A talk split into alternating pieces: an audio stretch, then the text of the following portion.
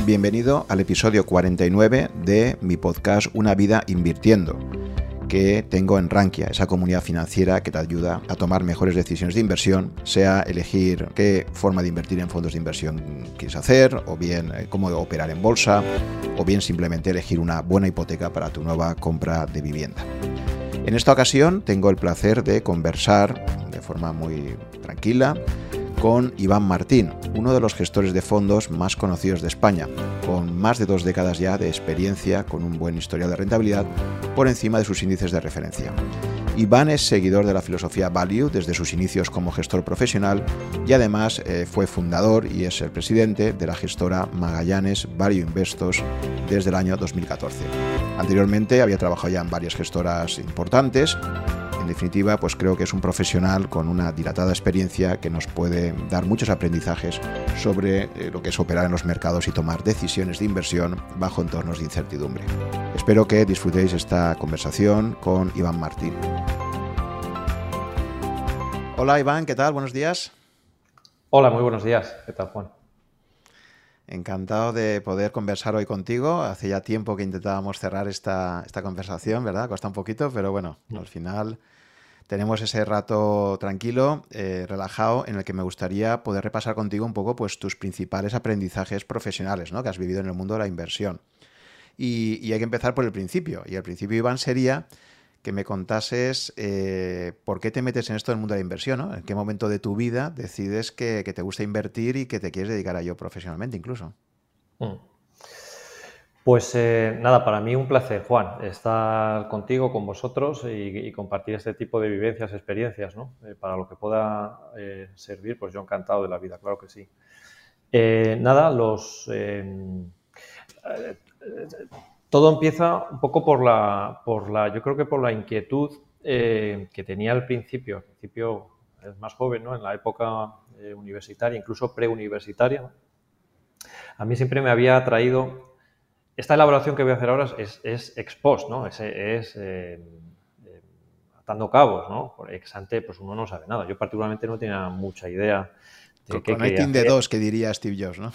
Efectivamente. Exante yo no tenía, vamos, no, tenía muy claro, honestamente no tenía ni idea qué iba a ser de mi vida. Yo tenía mis inquietudes, mis cosas, pero como suele ocurrir con los, jóvenes de hoy, de ayer, yo creo que no sé si de futuro también, es que entramos en un momento donde tienes que elegir una carrera universitaria, grado, ¿no? una licenciatura, un máster, un la formación universitaria y no sabes muy bien eh, eh, a qué te quieres dedicar, ¿no? Eh, que no es malo ni es bueno, es así, el ser humano no nace con una, o generalmente no es fácil nacer con una vocación, ¿no? Iba a ser doctor, iba a ser gestor de carteras, iba a ser gestor value, es que lo dices así y, que no tiene ningún sentido. yo tenía unas habilidades, unas, unas, unas, pasiones, me gustaba, me gustaba mucho ya cuando empezaba a tener más de razón, más adolescente, me gustaban mucho las, las historias empresariales. Yo por mi cuenta pues me leía biografías empresariales. Pues, los americanos son muy dados a escribir sus propias proezas, ¿no? tienen un punto de orgullo que está muy bien, transmiten eh, pues lo que han hecho, los errores que han cometido, eh, los éxitos, sus vivencias. Entonces, eh, eso me atraía mucho, el mundo empresarial.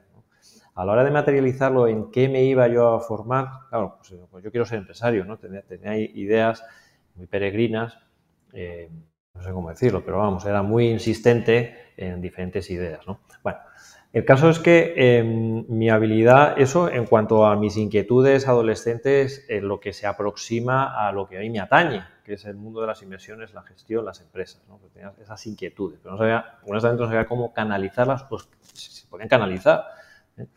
Em, y luego, em, desde el punto de vista de, no sé cómo llamarlo, de cualidades o de habilidades o de eh, pues todo lo que era eh, entonces se llamaba ciencias puras o el campo de matemático, no sé cómo, o técnico o científico, no sé cómo llamarlo, pues era algo que tenía habilidad, pues me entretenía, me gustaba, matemáticas, estadísticas, etc. ¿no? Ese es un poco los ingredientes iniciales que luego para unirlos, desarrollarlos y acabar hoy, veintitantos años después en Magallanes, pues han pasado muchas cosas, ¿no? Pero eso era un poco las, los, puntos, los aspectos que yo tenía. Es decir, no lo tenía claro qué quería hacer. No, no, no, Es que para mí no era una profesión. Eso de, invertir, ¿eso qué es? Pues uno es doctor, es abogado, es arquitecto, es ingeniero, es periodista, eh, eh, o monta piezas en una factoría, o pinta, o X, lo que sea. Entonces, con esa predisposición o con, esa, con, esas, con esas dotes que tenía, por ejemplo, de alguna manera, eh, llegaba el momento de elegir qué, con esa presión que tenemos en esos momentos de la vida, como si te fuera la vida en ello, eh, eh, y tienes que elegir una carrera para ver a qué te vas a dedicar el resto de tu vida, ¿no? hasta los 80, 90, 100 años. y yo estaba para, para, lo que han hecho, hicieron todos mis compañeros de el momento de bachillerato, COU y tal, eh, que era irse a las, dentro de esas habilidades de ciencias puras, a las ingenierías y arquitecturas. A todos, de toda la vida, eh, circunstanciales, ¿no? golpes eh, que suceden. Y es que justo en el momento de elegir, pues se cruzó la posibilidad de hacer este tipo de carreras, ¿no? licenciatura en económicas, administración y dirección de empresas, ¿no? porque aunaba aunaba eh, las habilidades estas técnicas, numéricas, contables, estadísticas, matemáticas, con el tema empresarial de poner en marcha una empresa. Entonces, con esa idea en la cabeza, con esa idea idealizada, eh, pues decido ir eh, por el lado de económicas, financiero, gestión empresarial, que luego es una gran decepción, porque con lo que, con lo que acabé aprendiendo, era muy dirigente, muy estudioso y, y tiene que en los campos de matemática financiera, pues se disfrutaba, pero luego la aplicación real, pues no se la vi por, no, la vi en toda su plenitud, por decirlo más finamente, ¿no? Eh, estos son un poco los, los inicios, eh, que no quiere, no quiere decir con eso, a lo mejor parece que todo, todo es casualidad, todos son golpes de suerte, todos son cosas que ocurren. Esto no es así porque uno se prepara, uno estudia, uno lee, uno decide hacer una carrera y, luego vienen los, las, tienes que posicionarte en un sitio em, para saber ver las, oportunidades. Pero a lo que voy es que no estaba preconcebido la idea de ser un, value investor, ni siquiera conocía quién era Warren Buffett, eh, ni, siquiera sabía lo que era el inversor inteligente, ni siquiera sabía, vamos, ni, ni, antecedentes en familia, ni nada de nada, ni gente que conociera, ni que admirara, ni que siguiera las cosas como son. Eso, es un poco el, pre, el pre-pre, ¿no? De todo. O sea, pero eliges, eliges estudiar Administración y Dirección de Empresas en la Carlos III, ¿no? En la Carlos III, sí.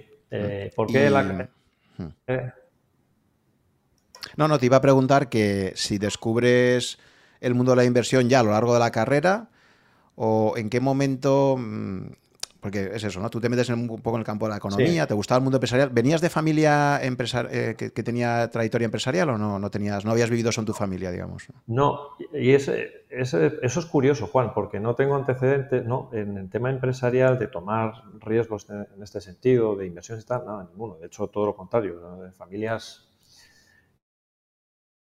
en este, eh, a este respecto conservadoras, ¿no? un puesto tranquilo, fijo, con sus ocho horas establecidas, todo muy predecible, no tomes riesgos innecesarios, eh, que ha funcionado muy bien. O sea, que, quiero decir que es una forma de ver las cosas. Y yo, sin embargo, tenía otra, no sé, otra forma de, mirarlo. ¿no? Pero, entonces, ¿en qué momento ah, se hace el, el clic con las inversiones? Pues tampoco es una tampoco es una revelación trascendental, pero sí que es verdad que yo voy viendo en la carrera, según voy avanzando, que no, no, no le veo el, el punto que me haga eh, montar una idea, eh, con una idea montar una empresa. Y sin embargo sí que voy observando en algunas asignaturas, en algunos aspectos, por la línea entonces que luego no desarrollé, por la vía cuantitativa, ¿no? al final una expresión que es que la cabra tira al monte. Entonces yo, ante esa nebulosa que veía, que no lo veía claro, pues decidí tirar a mi habilidad, que eran las matemáticas. Entonces dentro de las matemáticas me especialicé en algo que hoy no aplico, pero que entonces era... Eh, lo que para mí era la primera de las, de las verdades que sueles tener, ¿no? Pues aquí estos y los dogmas de fe, ¿no? Que luego descubres, pues no, dogmático con algunas cosas trascendentales, pero los temas estos, pues no, si eres dogmático estás, ¿no? Estás encorsetado con la probabilidad de... Entonces, me desvío o me, centro más que me desvío en, los temas cuantitativos, el lado más cartesiano posible, en las estadísticas, en las econometrías, y em, em, me empiezo, claro, es la época, finales de los 90, del long-term capital management. Eh, entonces, eh, pues eso, quieras que no, claro, es un fenómeno donde varios premios Nobel, donde el, trader estrella Meriwether, que os recuerdo, eh, fundan una, entidad gestora. Ahí es donde yo empiezo a aprender eso, pues a base de, eh, recuerdo finales de los 90, cuando empiezo una beca en Banco Santander con Pagino Estudios, y ahí es donde ya empiezo a, tener el, contacto un poco más con el, con, el mundo real. Y uno de, los colaterales eh, positivos que tiene esa estancia en esa beca era que podía acceder a, todo tipo de prensa sin tener que comprarla yo, eh, sobre todo la internacional, ¿no? Pues Financial Times, ahora todo que, es muy accesible, pues la web. Entonces, ¿no? Entonces yo eh, estaba em, en esa inquietud de leer, de estar informado, esa curiosidad, pues seguía estos temas y me fascinaban, me fascinó muchísimo. Y yo creo que esto es clave, es el primer clic que se produce, porque es em, son es gente que es capaz de ganar dinero y hacerlo muy bien, son con esa con ese atractivo, ese factor seductor que tiene la magia, el poder seductor de, lo cuantitativo, de lo matemático, que llega a ser casi místico. Una cosa donde yo me estaba especializando, donde uno más uno siempre son dos, y no se pueden hacer modelos que, son capaces de predecir. Y esta gente con estos modelos, además, eh, los tienes que estudiar necesariamente. Es uno de los nexos de unión de lo académico y lo profesional. Eh, Merton, eh, Scholz, la teoría de opciones, de evaluación de opciones. Yo lo estaba estudiando.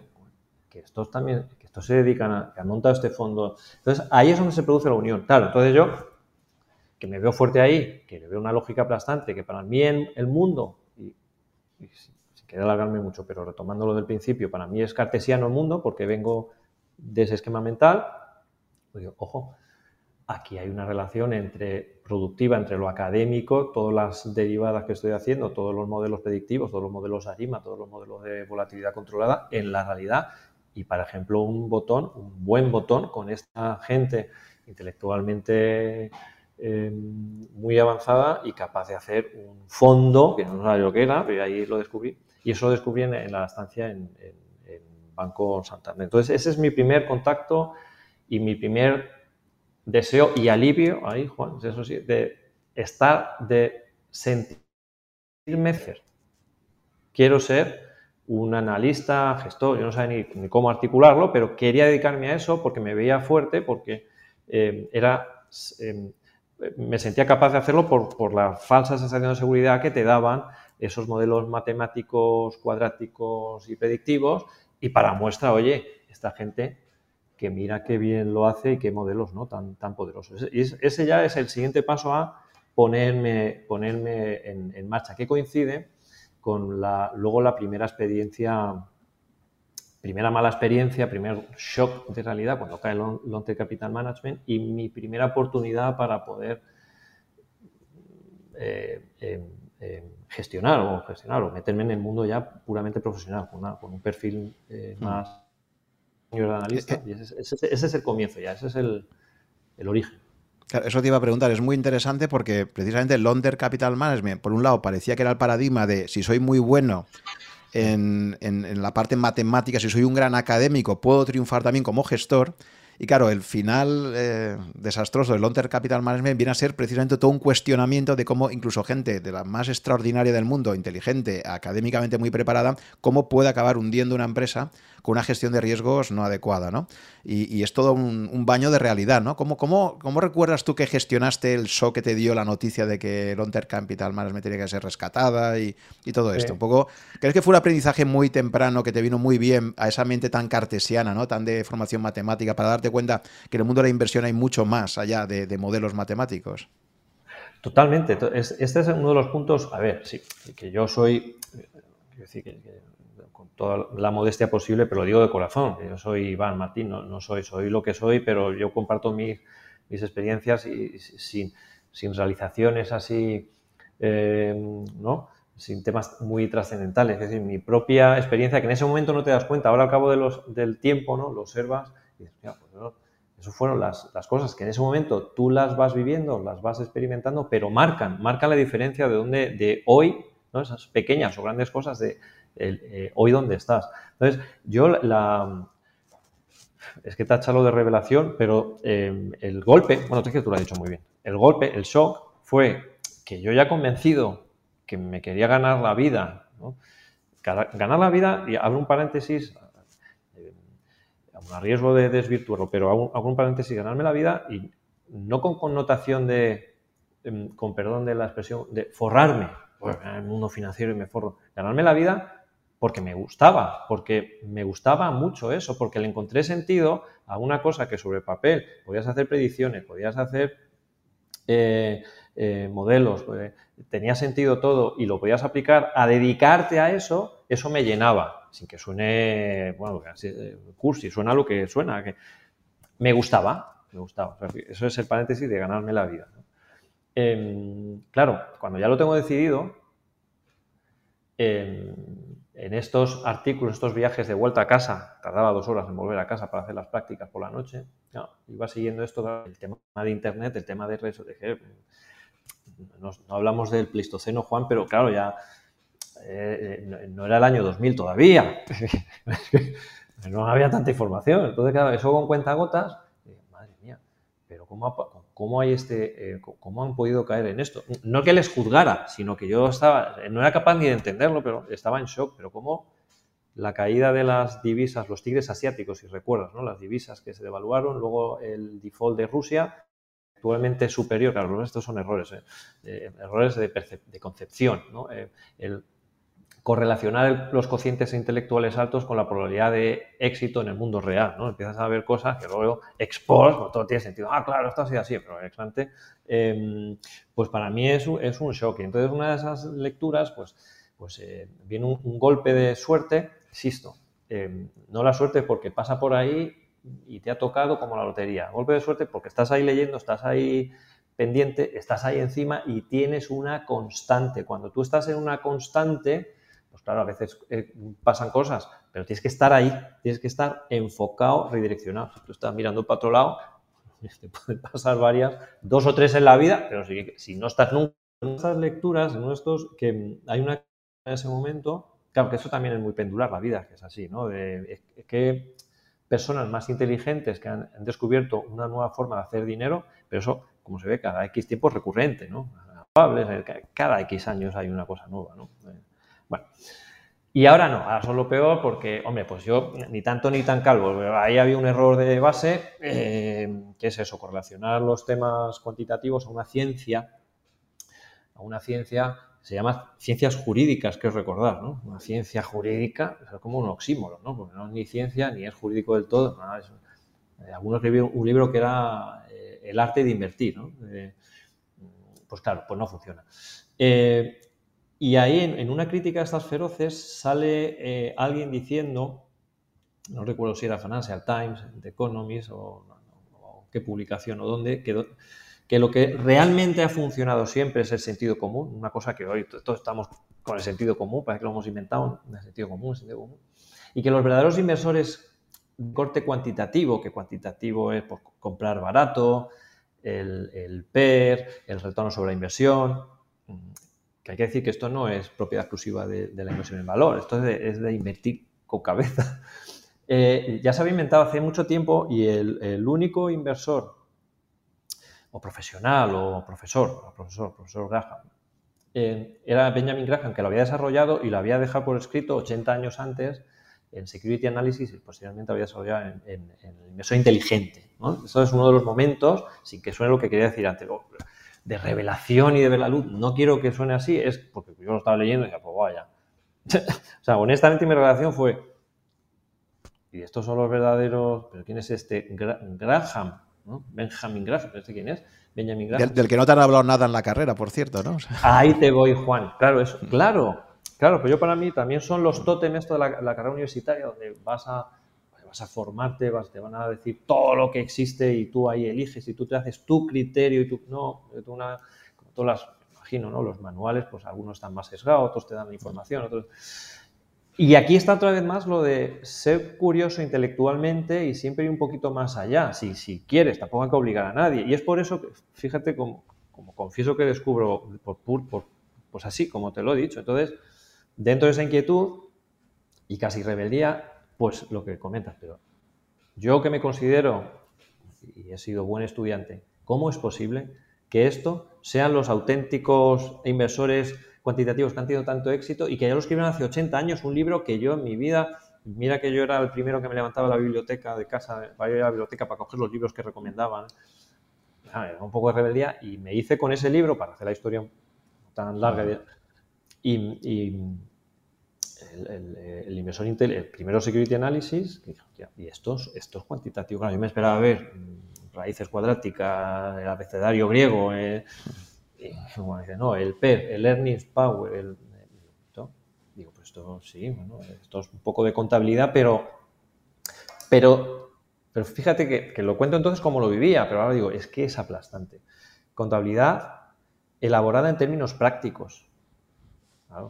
Oye, no solo quédate con el beneficio, el beneficio compáralo con el precio que tienes que pagar, con el mercado, con la realidad.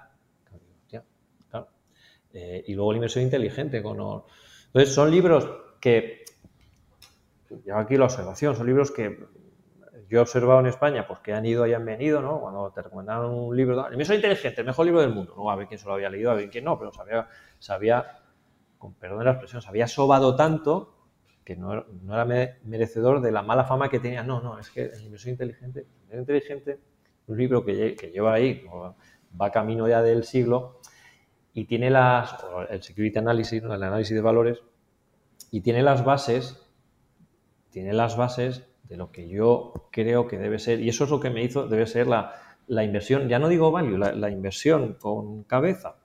Y eso fue, Juan, lo que fue el shock, el despertar, lo que me ayudó, la, gran, sí, la gran ayuda que me hizo a redirigirme. Bueno, tampoco había empezado nada antes realmente, pero saber por dónde ir si tenía la oportunidad. Y la oportunidad no tardó en llegar, ¿eh? que fue en el Banco Atlántico Sabadell.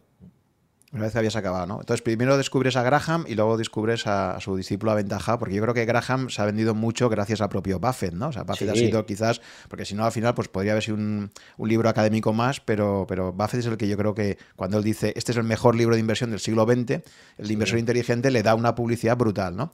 Pero también es interesante y, conecta justo mi, mi anterior invitado, Carlos Otermin, también es un estudiante de la Carlos III, y él me decía, eh, mira, es que en la Carlos III es todo extraordinariamente teórico. Son muy buenos profesores, pero se nota pues, que no tienen apenas experiencia empresarial o inversora, etcétera, y al final hay un sesgo clarísimo hacia las finanzas académicas que tienen muy poco que ver con las finanzas reales, ¿no?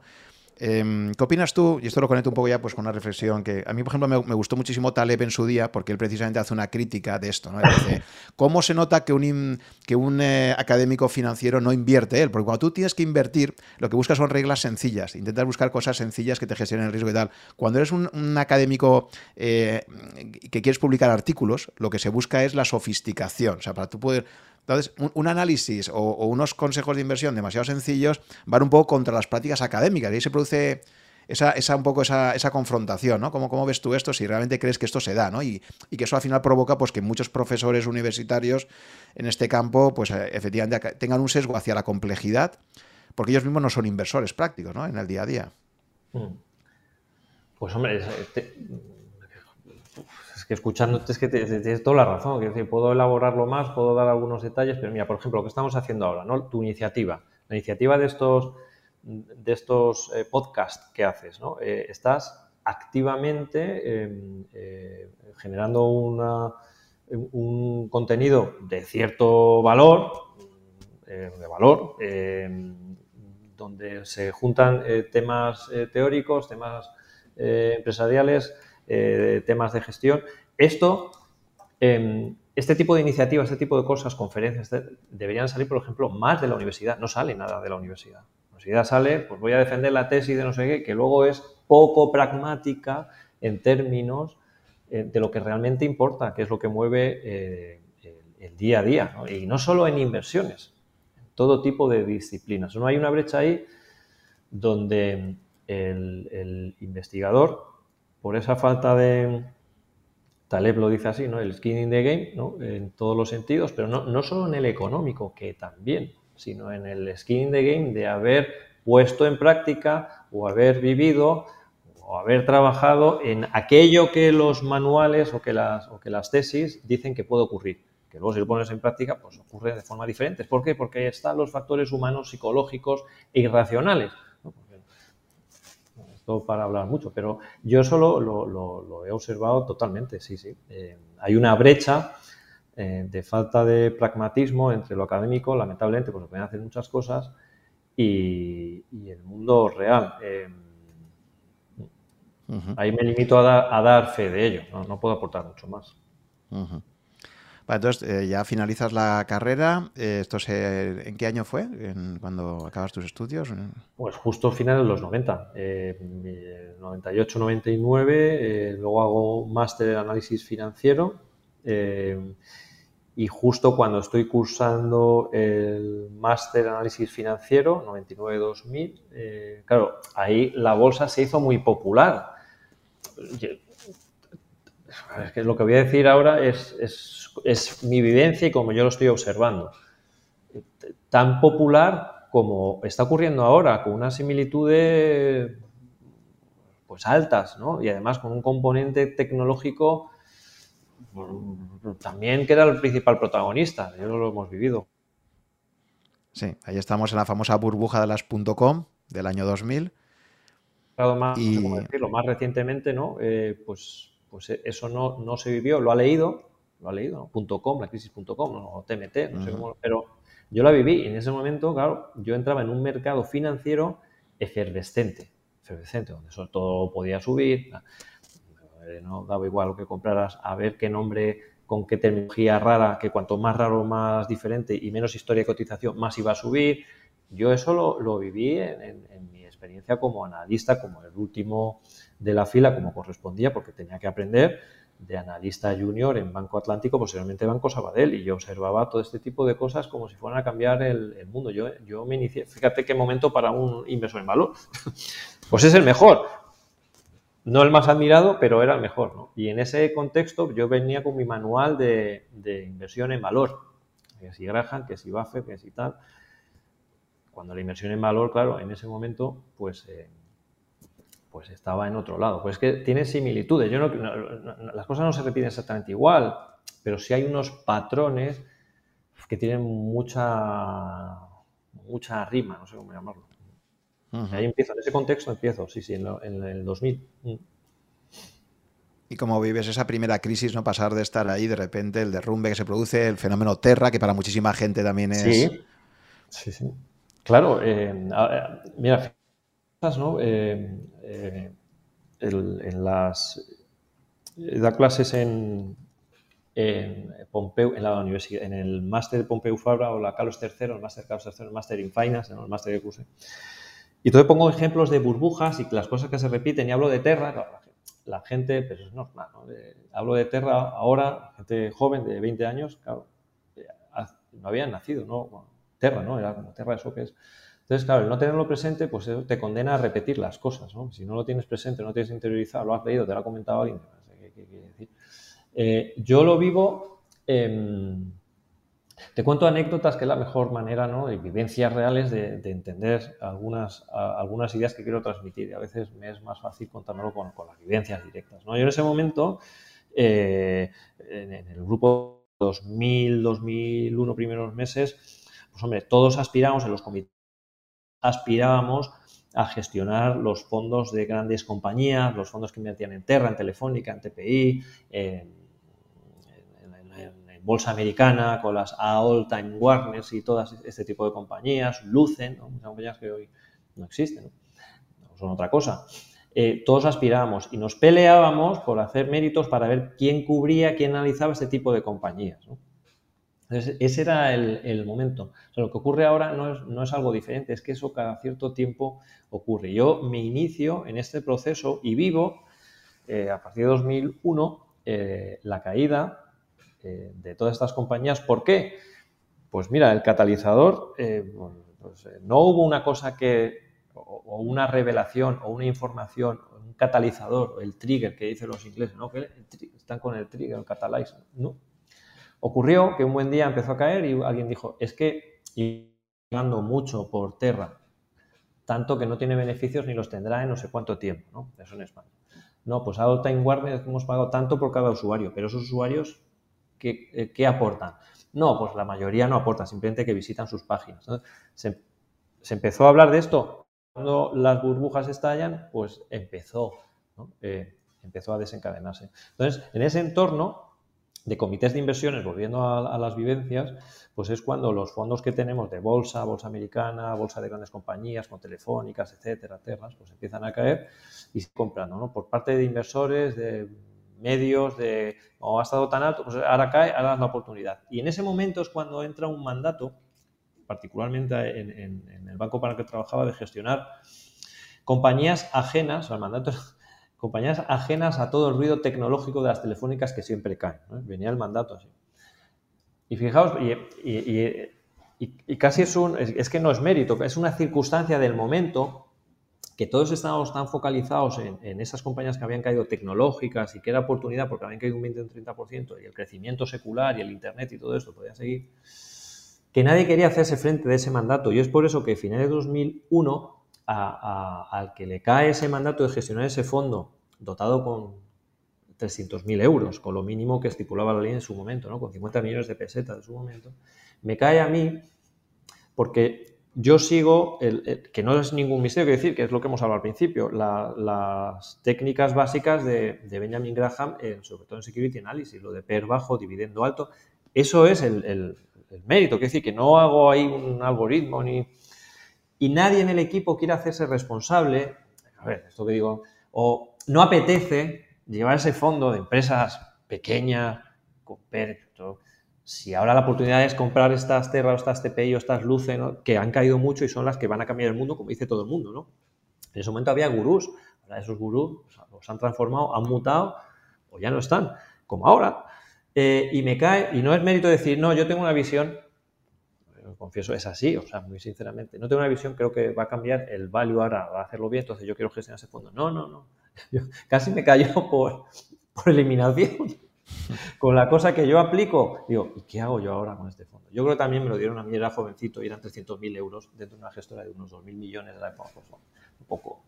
Y este era Atlántico Dividendo, posiblemente Sabadell Dividendo, y donde cojo la bolsa española y la ordeno y, pongo los criterios de, que decía Benjamin Graham. Por eso en el origen soy más, más value cuantitativo, no sé cómo llamarlo, más, más objetivo, eh, más numérico, más cuantitativo. Otra vez más, por el tema cuantitativo, me hago mis hojas de cálculo y, ordeno la bolsa española, no me circunscribo a, al IBEX 35 y me salen compañías variopintas como Viscofan, Vidrala, Miquel y Costas en España. Cuando, la, cosa es que cuando lo presento en el comité de inversiones, y ya cierro el... Em, claro, yo pues también muestro, yo, estaba inseguro, o sea, yo también confieso que esa cartera, digo, no sé lo que hace el 90% de compañías que tengo en la cartera que me han salido, Aldeasa, Logista, no sé, eh, Transportes Azcar, me sonaba que había visto alguna, pero digo, aquí no está Telefónica, aquí no está Terra. Eh, yo tenía la sensación que me estaba equivocando, ¿por qué? Porque no era el consenso. Y la vergüenza era cómo presentarlo en el comité de inversiones con compañeros con muchos años, ¿no? me preguntaran, ¿y por qué no está Telefónica? Eh, y ese fue el, comienzo eh, y luego el resto es historia. Bueno, quiero decir que, las tecnológicas y lo sobrevalorado pues cayó fuertemente, la burbuja pinchó y a la vez que las compañías olvidadas, hoy las llamamos el value investing, pero entonces no era habitual hay que recordarlo, nadie hablaba de este es un inversor value, este es un inversor growth, este es un gurú del no sé qué. No, no, eran las empresas olvidadas y baratas, esas Viscofanes, esas Endesa, Endesa, que estuvo a PER 5 durante años, daba 4 o 5 euros. Y entonces ese fondo, el mercado lo hacía mal, hacía muy bien.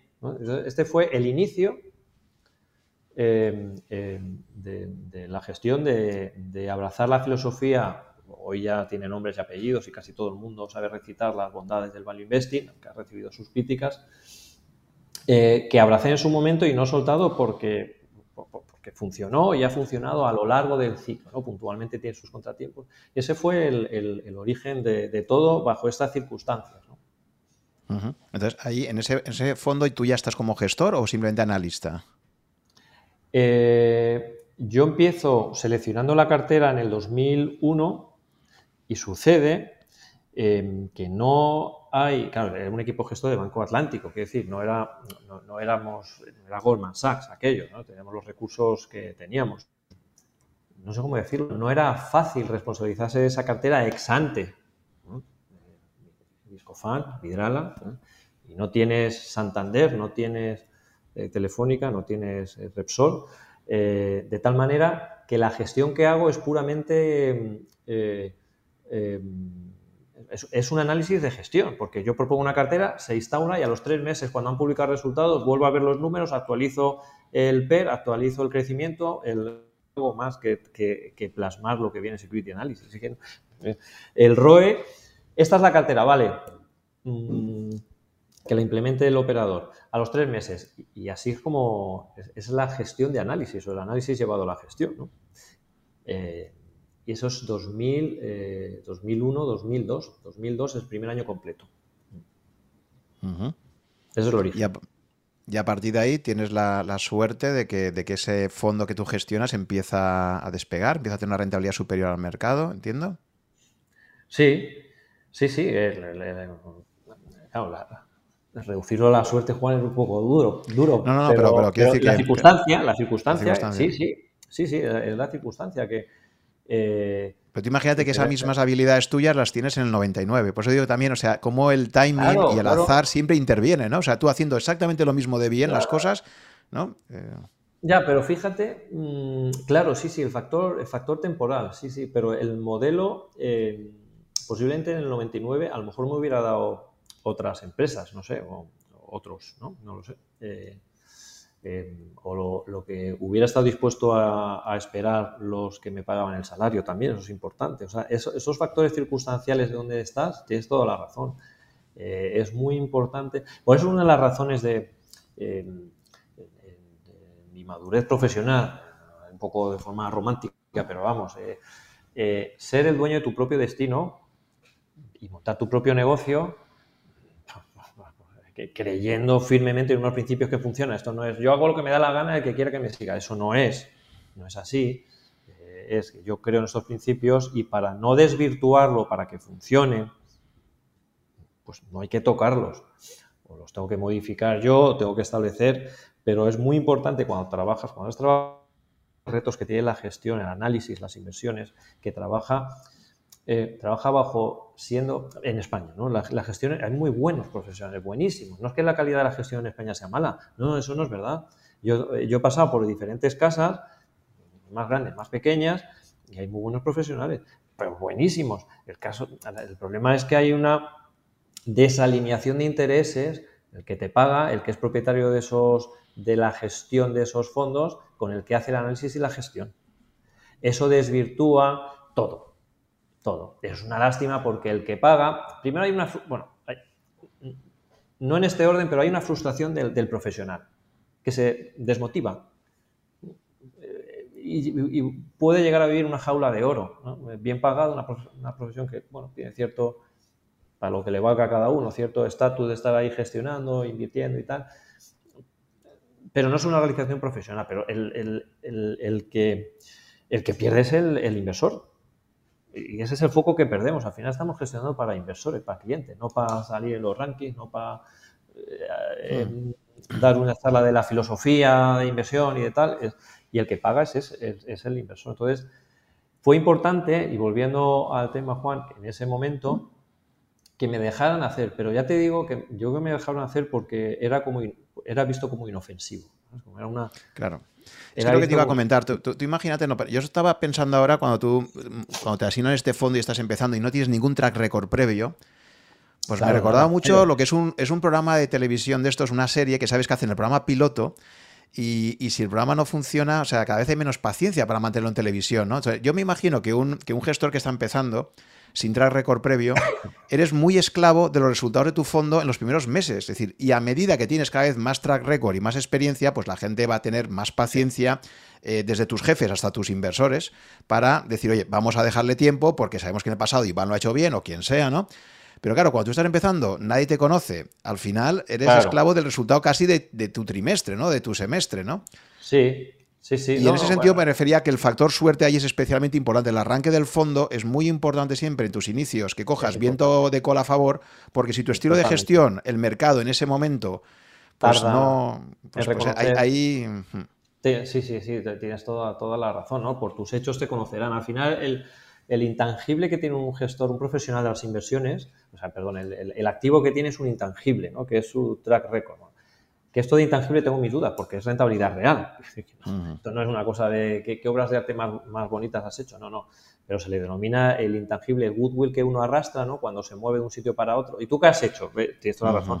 No, pues yo que tengo un modelo muy bueno, bueno, pues primero que lo pruebe otro, lo pruebas tú con tu dinero y luego ya vienes. A ver, tengo que decir también que, claro, esto no fue de la noche a la mañana, lo, estoy sintetizando todo. Yo no tenía ningún track record, pero que, no había dado tiempo, que, tenía veintipoquitos años. Lo que pasa es que tenía, claro, había un día a día de mostrar mis inquietudes. Iván Martínez, un poco raro el, del value, el de los modelos estos, el del tal, démosle ese de alguna manera el track record, ¿no? Porque siempre hay que empezar por algo, ¿no? Y cuando, y cuando fíjate, eh, decir a alguien en, las clases que, en, las clases de los máster, ¿no? ¿Y cómo empezar y qué hacer? Digo, nadie empieza con un track record, es que esto es una, una pesca que se muerde la cola, ¿no? Nadie empieza con un track record de 20 años, ni siquiera de un año. Eh, eh, pero puedes empezar a predisponerte, puedes empezar a acomodarte, puedes empezar a dar señales. Si tú te especializas en algo, si tú das, que se me entienda bien, das la tabarra con algo, eh, pues al final surgirá una oportunidad, habrá y, te formarás parte. Lo que pasa es que yo pude gestionar directamente, pero formarás parte de un equipo, te darán, entre comillas, cancha, porque tú has demostrado que tienes, un, tienes unos muebles en la cabeza, tienes, pues, eh, te ha dado por el value y por invertir barato, o te ha dado por hacer algoritmos, o lo que sea, pero cuando te necesiten, si tú has dado esas señales, si has dado esas señales, si te has, si te has posicionado, eh, ¿no? Por romper una lanza en favor al no hay track record, ergo, eh, ergo depende de una moneda. No, no es tampoco así. ¿eh?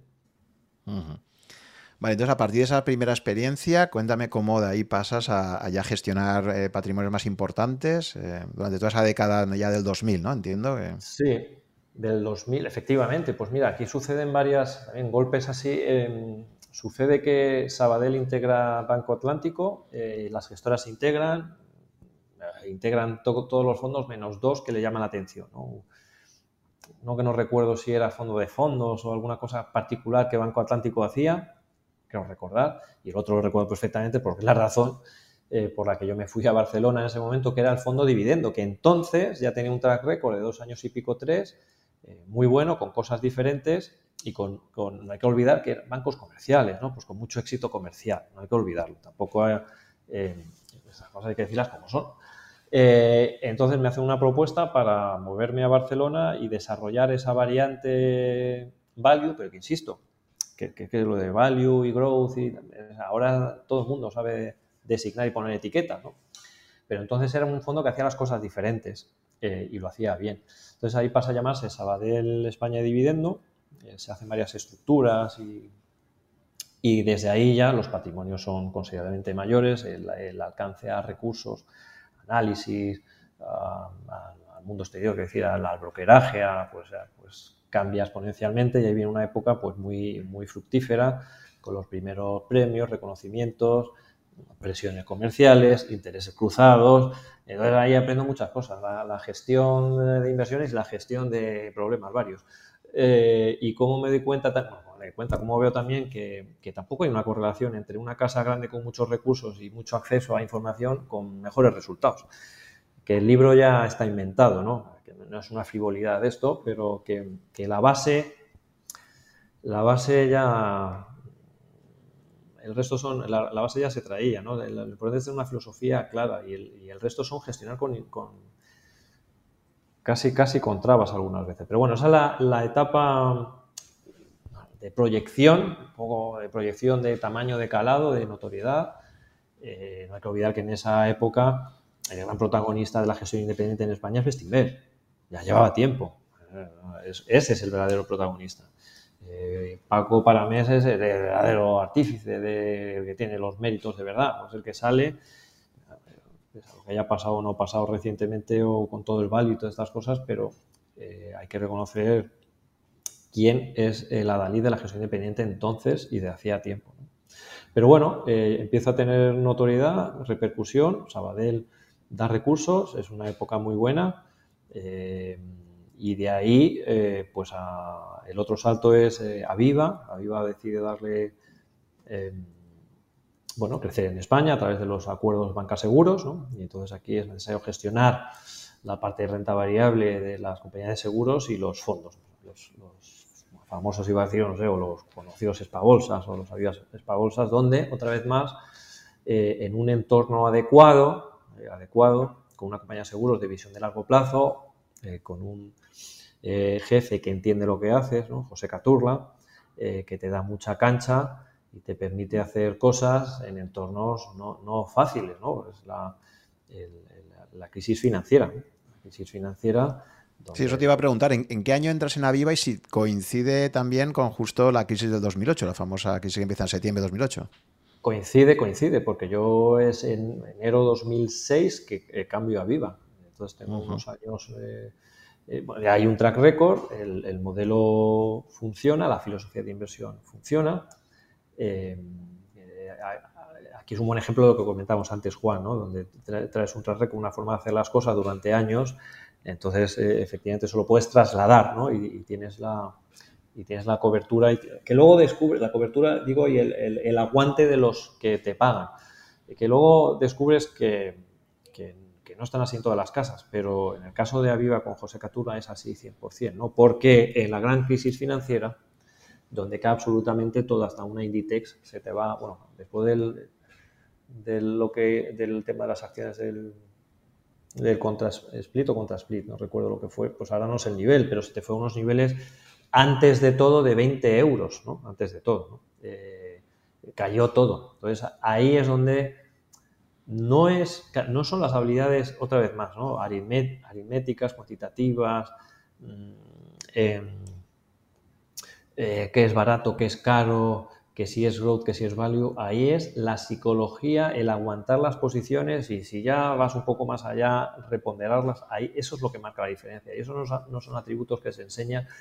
en la facultad, ni muchísimo menos, porque el, factor psicológico en las universidades en, esta, en estas disciplinas. ¿eh? En una ingeniería, vamos, es que es como aumentar a la bicha, pero que es así. No, no, puedes meter factores psicológicos a la hora de hacer un puente. A, veces, veces lo haces así, a veces no, pero depende. Eh, y el, error, y hago un pequeño paréntesis y rescato lo que decíamos al principio, pero que aplica muchísimo ahora, es que eh, se enseña, bueno, se enseña inversiones, se enseña disciplinas de contabilidad y economía, porque no hay una carrera de inversiones, no la hay, no la hay, también creo que es difícil que la haya, con el molde de una ingeniería, unas matemáticas. Es decir, se elimina el fact, que es el de la psicología y el del ser no racional, que lo somos, ¿no? Es que lo somos. Es que lo, somos, quiero decir que, es que no, no, no, eh, sobre un papel en un examen vas a ser lo más racional posible, pero en tu día a día haces una cantidad de tonterías. Haces, hago, hacemos, pero como he hecho yo estaba... Pues en ese momento se demuestra que el factor psicológico, que en ese momento que vender, porque si sigue así va a desaparecer el mundo, va a desaparecer el mundo, va a desaparecer todas las compañías. Em, eh, paso, sobrevivimos la crisis financiera gracias a aguantar la mayor parte o las posiciones que teníamos en cartera y es más, a incrementar algunas de ellas cuando parecían puras locuras.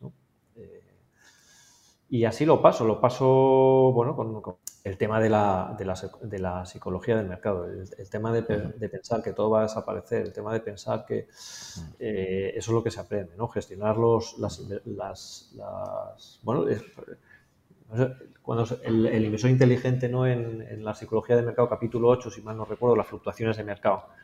Eh, eh, tuvo mucho que ver con, con esto, ¿no? Con aguantar la clave, la clave del éxito fue aguantar la, posición. Pero, claro, estoy explicando todo esto muy psicológico, muy... Ah, no muy fundamentado, me da la sensación, pero de, fondo hay un trabajo que tiene que ver con la filosofía de inversión, que eso sí que tienen casi el estatus de dogma y es, son unas líneas rojas que, jamás traspasaba, es decir, la tipología de cartera que yo tenía. Claro, aguantar la posición, si tenía todo bancos, pues no. Eh, pero sí carteras con deuda reducida o casi no deuda, empresas familiares, compañías que habían gestionado sin estridencia, con una generación de flujo de caja sostenible. O sea, los commodities que ahora todos nombramos cuando dicen, ¿qué empresa quieres tener? pero luego las cosas no nos salen a todos igual. Porque da la casualidad que en esos momentos te desprendes de todo, hasta de las buenas, sin saberlo, y luego renuncias a la posibilidad de, recuperar. o sea, hago esta observación que todo bajo la base de unas carteras con unas convicciones, digamos, más puramente lo más objetivo que se pueda, más del librillo, del manual. En esta explicación me da la sensación, pero que será culpa mía y tú dime, Juan. ¿Qué, qué caída tuviste de rentabilidad en ese 2008? ¿Te ¿Recuerdas el cierre de año cómo ibas? Eh, ¿El mercado cuánto cayó? ¿Un 43? ¿Un 44? Sí, una cosa así.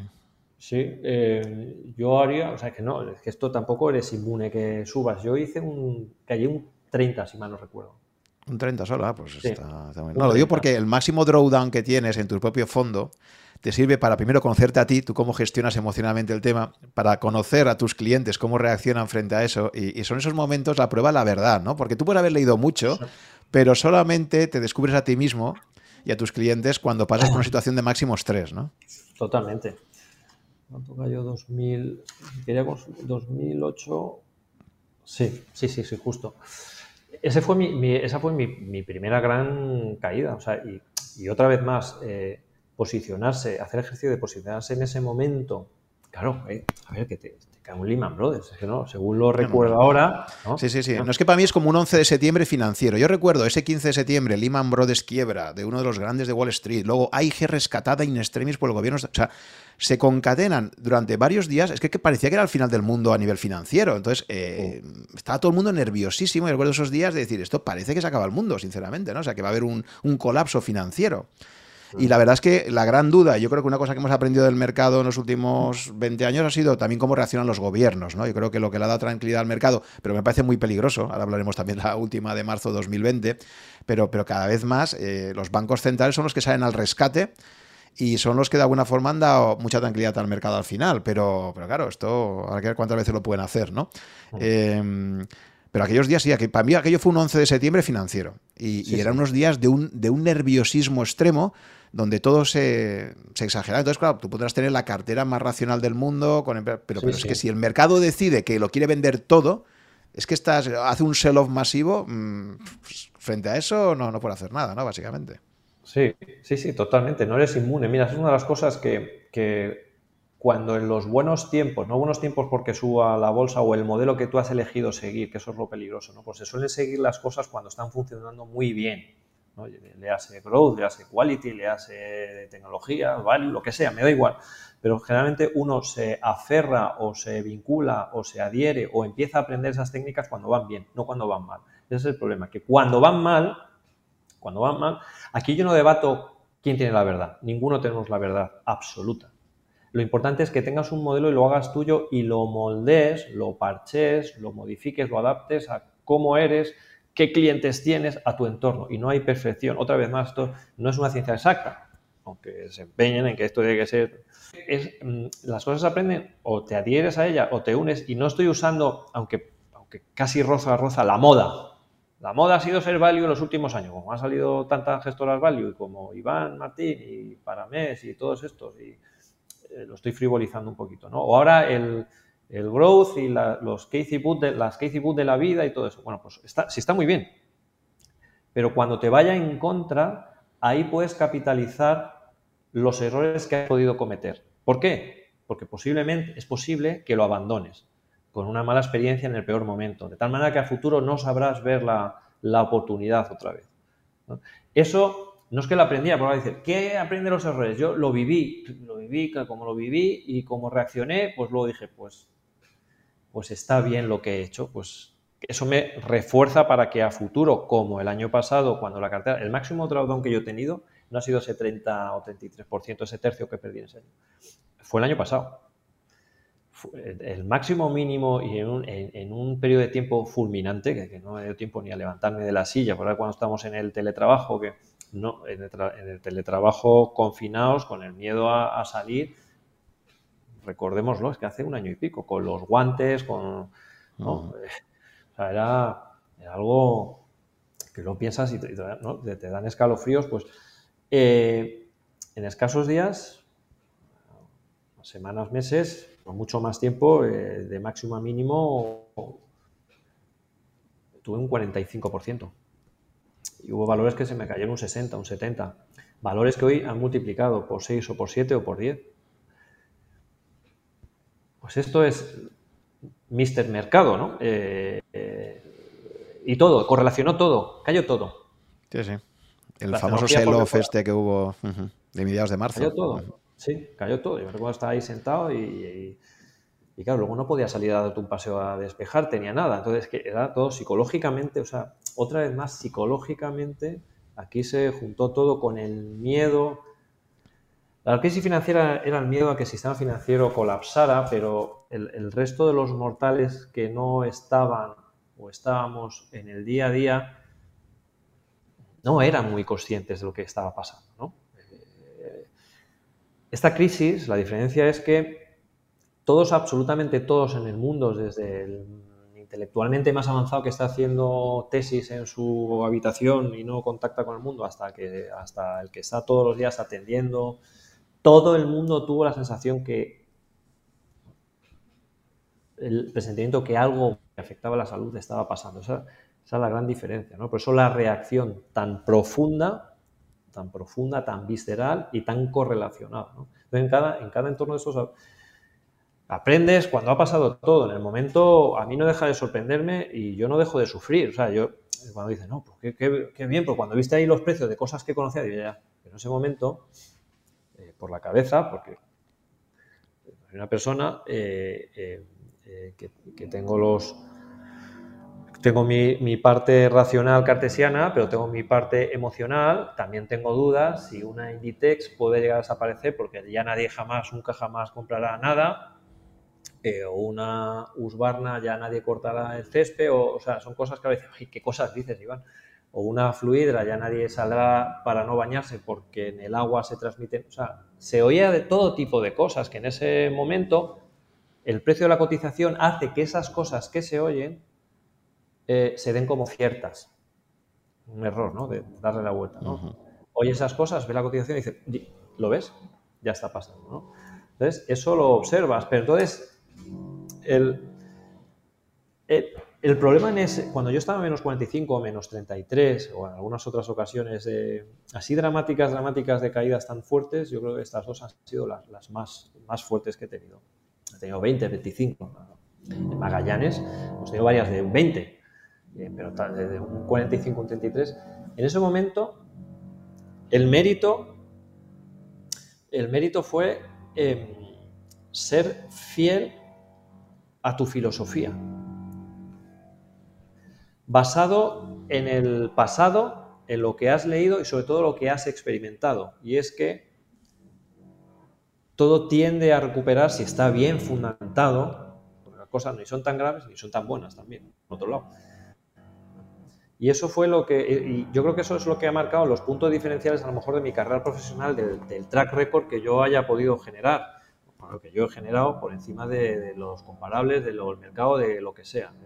Yo creo que ahí reside una parte muy importante, muy importante. No es en el trading diario, no es en, en, conseguir un 20% de un valor, no. Ha habido cosas así, como ha habido cosas que, que, me han salido mal. Pero una parte importante es mantenerte fiel al, al modelo que se ha demostrado que tiene sentido y funciona. Es un modelo que no tiene. Puedes estar. Aquí volvemos al tema teórico. Puedes estar súper correcto en un modelo teórico, pero no funciona, macho. Estás ahí. No, no, es que teóricamente sale, ya, ya, pero es que la práctica no funciona. Esta es una observación que yo que es pertinente hacer, pero bueno. Pero cuando estás gestionando dinero de otros, aquí hay dos temas. Uno es eh, tu grado de convicción personal y que seas capaz de...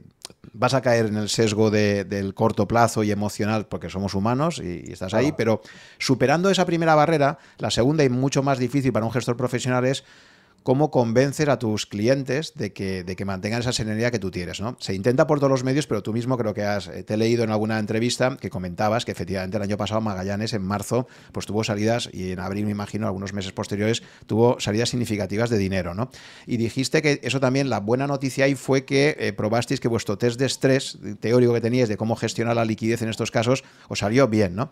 Pero, pero es que ahí esa, esa derivada es muy importante porque sobre todo si inviertes como tú en empresas de baja capitalización, pues ya la cuestión es mm, no tu grado de convicción, sino incluso a nivel técnico, cómo gestionas salidas de dinero de tus partícipes y cómo haces que eso no acabe impactando sobre la propia cotización. O sea, generes un círculo virtuoso, un círculo vicioso negativo, porque tú estás vendiendo empresas con una baja capitalización y estás contribuyendo a que aún caiga más el valor, ¿no? Entonces, esa gestión de la liquidez, ¿cómo, ya que has mencionado el tema, cómo, cómo la viviste el año pasado y, qué aprendizaje has obtenido ahí, ¿no? Sí. Bueno, una, una observación, Juan, aquí de los fondos. Nosotros invertimos en, todo tipo de compañías y en pequeñas compañías tenemos un fondo que exclusivamente invierte en muy pequeñas compañías, que es en microcaps. El resto es un poco más, no sé cómo decirlo, agnóstico o le da un poco igual la tipología. Al principio, cuando empezamos Magallanes, veíamos más valor en, compañías medianas pequeñas y luego las pequeñas no veíamos tanto valor y, subimos a las, a las grandes o medianas pero no está tan encasillado. Ahora sí, el fondo microcaps, ese no es impepinable, que es, y este es donde podía haber los, los mayores temores por empresas que diariamente no cruzan algunas.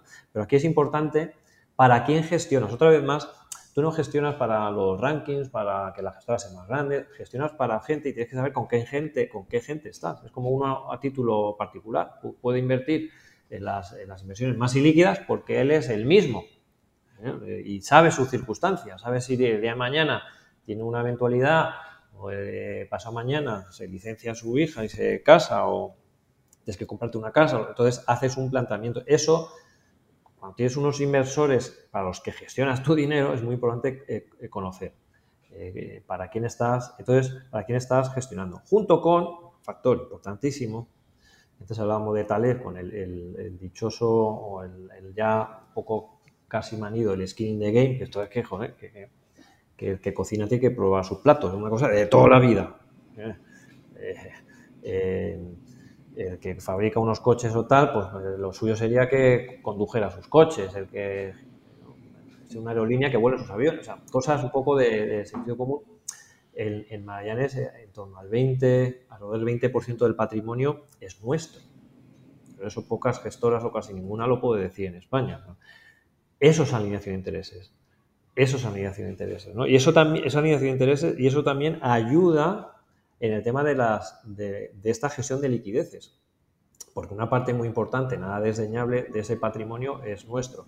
Uno. Y dos, en esos momentos de máxima tensión, en, en algún escrito, en alguna intervención que tuvo en ese momento, eh, yo dije lo, que realmente pensaba, que no estaba exento en ese momento, se puede tirar de meroteca, vamos, eh, que no estaba exento de riesgos todo, el mundo era incierto, yo no podía salir de casa, tenía miedo por mis cuatro hijos, quiero decir, que, como no sabía qué iba a pasar, pero intentando ser lo más racional y frío posible, sin caer en frivolidades y hablar del dinero en ese momento cuando la salud es lo que está en juego, esto, ahora sí, ahora oportunidad y tal, pero en ese momento las prioridades eran absolutamente otras, como deberían de ser ahora, pero aquí las percepciones, yo manifesté que la mejor opción era pues, lo que estábamos haciendo los fundadores de Magallanes, era eh, añadir más dinero de forma muy significativa y así lo plasmamos, de hecho, en, la primera carta trimestral, justo en el, en el momento.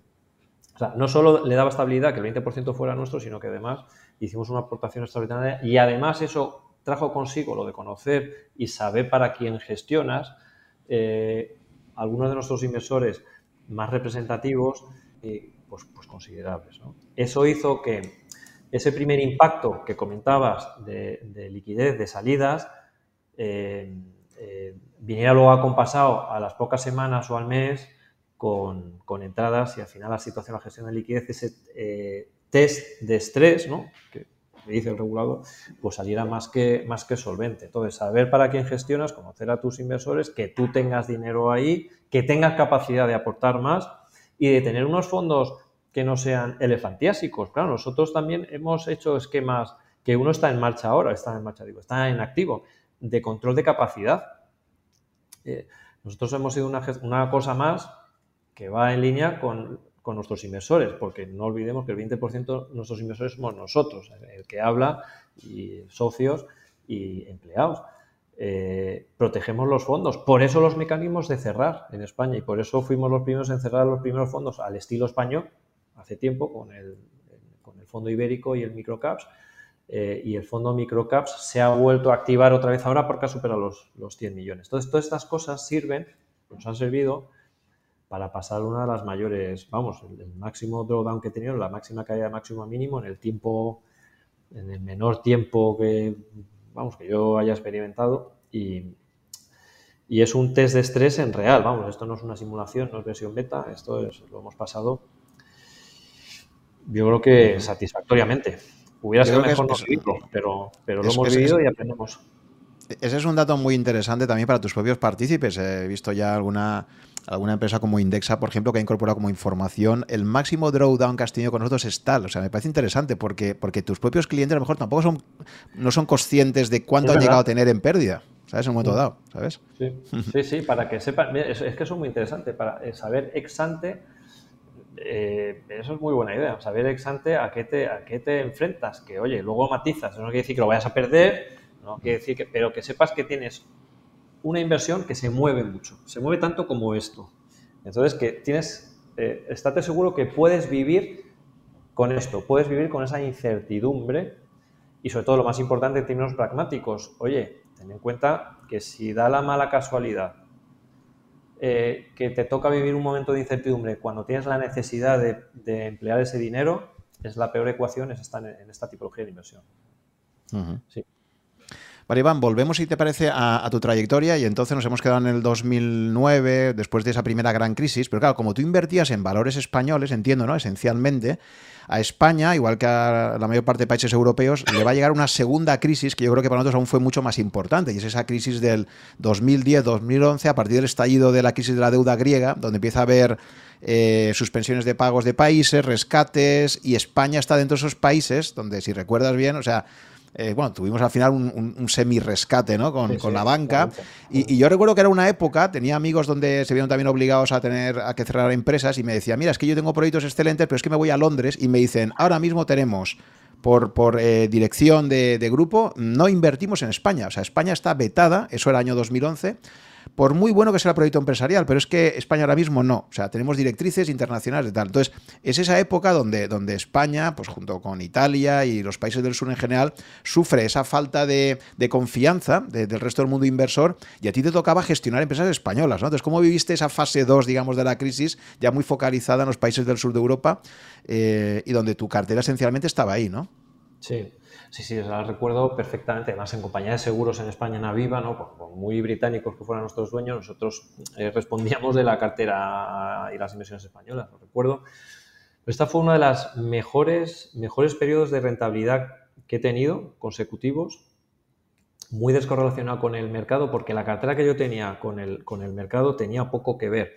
Y no es porque anticipara estas reacciones, mucho menos, no tenía poder predictivo de nada, pero y vuelvo ahora a la parte más fundamental, más numérica, más objetiva, más del, librillo de, mi filosofía de inversión, em, em, me hacía tener, eh, este proceso de inversión me hacía tener o no me hacía tener en, la cartera las cosas que luego eh, terminaron desapareciendo, estallando o siendo rescatadas. bancos, financieras, sobre todo bancos, inmobiliarias, constructoras. Y recuerdo otra vez más, hay que tirar ahí de, ese momento y vivirlo, en las guerras de OPA que había en las, las metrobacesas de antes, las SACIRES o eh, coloniales, cuando había esas, eh, esas guerras de OPAs y, o Astro, ¿no? En ese caldo de cultivo nació Astro, ¿no? Eh, es, que, claro, uno cuando lo recuerda, pues es cuando son todo ejemplos que son aprendizajes a posteriori, no en el momento. En el momento piensas que eres, perdón de la expresión, es un tonto, porque no estás ahí, porque la presión mediática es muy alta, como la hay ahora en otros campos. Yo estoy en lo mío, tengo mi negocio, el de los inversores, y no tengo las mejores rentabilidades, pues lo que no quiero hacer es perder dinero ni caer en trampas que a futuro no voy a poder salir. Pero cada momento tiene su, su que se me entienda bien, su última Coca-Cola del desierto. Y si no estás ahí, pues has perdido la oportunidad. Y en ese momento eran los bancos, las de seguro, las constructoras. Luego, pues pasó lo que pasó. Pero, ¿qué mérito tenía yo? No, bueno, algo tenía, porque tampoco que yo fuera un visionario. Eh, es que eran balances que para empezar los múltiplos de los beneficios que tú comprabas eran de 30, 40 o 50 veces. Eso ya, según mi manual, eso no, eso no está bien. no, lo estoy bajando, simplificándolo, mejor casi en exceso. Eh, pero para que se me entienda bien, la deuda, los niveles de deuda, las, los niveles de deuda los que se compraban las Metrobacesas, las constructoras San José, los Nozar y todo eh, Astro, es, que yo no sé cómo los, departamentos de riesgos, que uno se pregunta tantas cosas, ¿cómo podían permitir eso? Entonces no eran decisiones financieras, eran políticas, lo que era, no era que no sabías lo que era, ¿no? Entonces, es que si, eso... Es que si, Claro, es que Iván, si recuerdas, eh, cualquier gurú del management, hasta el 2008, básicamente, si tú eras una empresa con poco apalancamiento, te decía, pero tú eres un pringao, pero, pero ¿por qué no te apalancas? ¿Por qué no coges recursos? Como, bueno, es un poco trasladado al día actual y a otra escala, porque ahora sí que tiene mucha más racionalidad, es pues como el que te dice, oye, yo tengo dinero para comprar la vivienda, bien, pero ¿por qué te pides una hipoteca tipo fijo y, y, te la pagas porque te va a costar el uno y poco y sabes que la inflación va a ser un tal? Que sí que tiene otra racionalidad económica, pero pero desde el punto de vista de la gestión de riesgos, lo que está claro es que hay una ley universal y es que cuanto más apalancado estés, tu posibilidad de ruina es, mucho más alta. Es decir, porque si el entorno cambia de forma dramática y no tienes capacidad de, evolución de ese préstamo, pues estás muerto, ¿no? Entonces, eh, o sea, tu fragilidad aumenta por definición cuando estás más endeudado, ¿no? Entonces, pero, pero tú sabes que, que, tú eras un, un CEO de una empresa en los años 2001-2008 y si no te apalancabas, pues te estaban diciendo que estabas renunciando al crecimiento, que no sé qué, o sea, que todo invitaba a esto, ¿no? Y entonces, claro, lo que, lo que no, pero efectivamente, los inversores, y, claro, tú como inversor podías decir, oye, pues mira, esta empresa no, tiene, no está explotando su potencial de crecimiento, no se endeuda suficiente, tiene oportunidades, tiene competencia que, se endeuda más, que es más agresiva, va a crecer más, va a tener más cuota de mercado y, y todo favorecía a empresas más endeudadas en muchos casos, ¿no? Totalmente, es que lo has descrito perfectamente, es que es así. Y eso se repite cada, cada X tiempo, en ese momento era así. Tanto que el fondo que yo gestionaba, que era el, la Biospa Bolsa, em, en algún momento, pues siempre pasa, ¿no? Eh, se le, se le reprochaba que no estuviera presente en lo que en el momento, pues, pues mejor lo estaba haciendo, ¿no? Que era toda esta dinámica de endeudamiento, de crecimiento. Decías antes una cosa súper interesante, ¿no? el, que magnificas el problema con la deuda efectivamente, es que eso es, eso es capital. O sea, tú puedes tener un negocio pobre y puedes pasar un negocio, un ciclo ahí raspado y no te creas un problema, sobrevives. Pero como te apalanques, te has creado un problema, que es tu destrucción. Porque el apalancamiento funciona cuando va para arriba y cuando va para abajo también funciona. Y eso se vio, se vio en esa, en esa época. Entonces, el éxito, el, es decir, el éxito de esa gestión, de esos, de esos años de retornos, eh, retornos eh, significativos por encima de... Pero es que la realidad, quiero decir, que no que sacar pecho, pero sacar pecho es que fui fiel, otra vez más, a lo que yo creía y, ahora resulta, joder, qué, qué, qué, atrevido, ¿no? O qué... Bueno, pues eh, ahora sí, atrevido o valiente. En ese momento era como loco. En ese momento era como loco o tonto. ¿eh? Alguno no a mí, a los que tenemos inversiones así, no te enteras, eres tonto, ¿no? Claro, ser un inversor de estas características. Hoy ya le llamamos inversor en valor. Pues a veces es un camino un poco solitario y el mundo se pone en contra y eso desde el punto de vista de relaciones sociales, de personas, no es cómodo. Y el entorno donde estás gestionando. Y otra vez más, Aviva me lo, me lo, me lo, me lo permitió perfectamente. Esa subcrisis, la de los PICs, ¿no? según el Financial Times, vaya acrónimo se inventó, pues eh, pues fue un momento que desde el punto de vista de inversiones para mí no fue agradable vivir en un mundo así, no fue agradable y siendo español viviendo aquí no era agradable.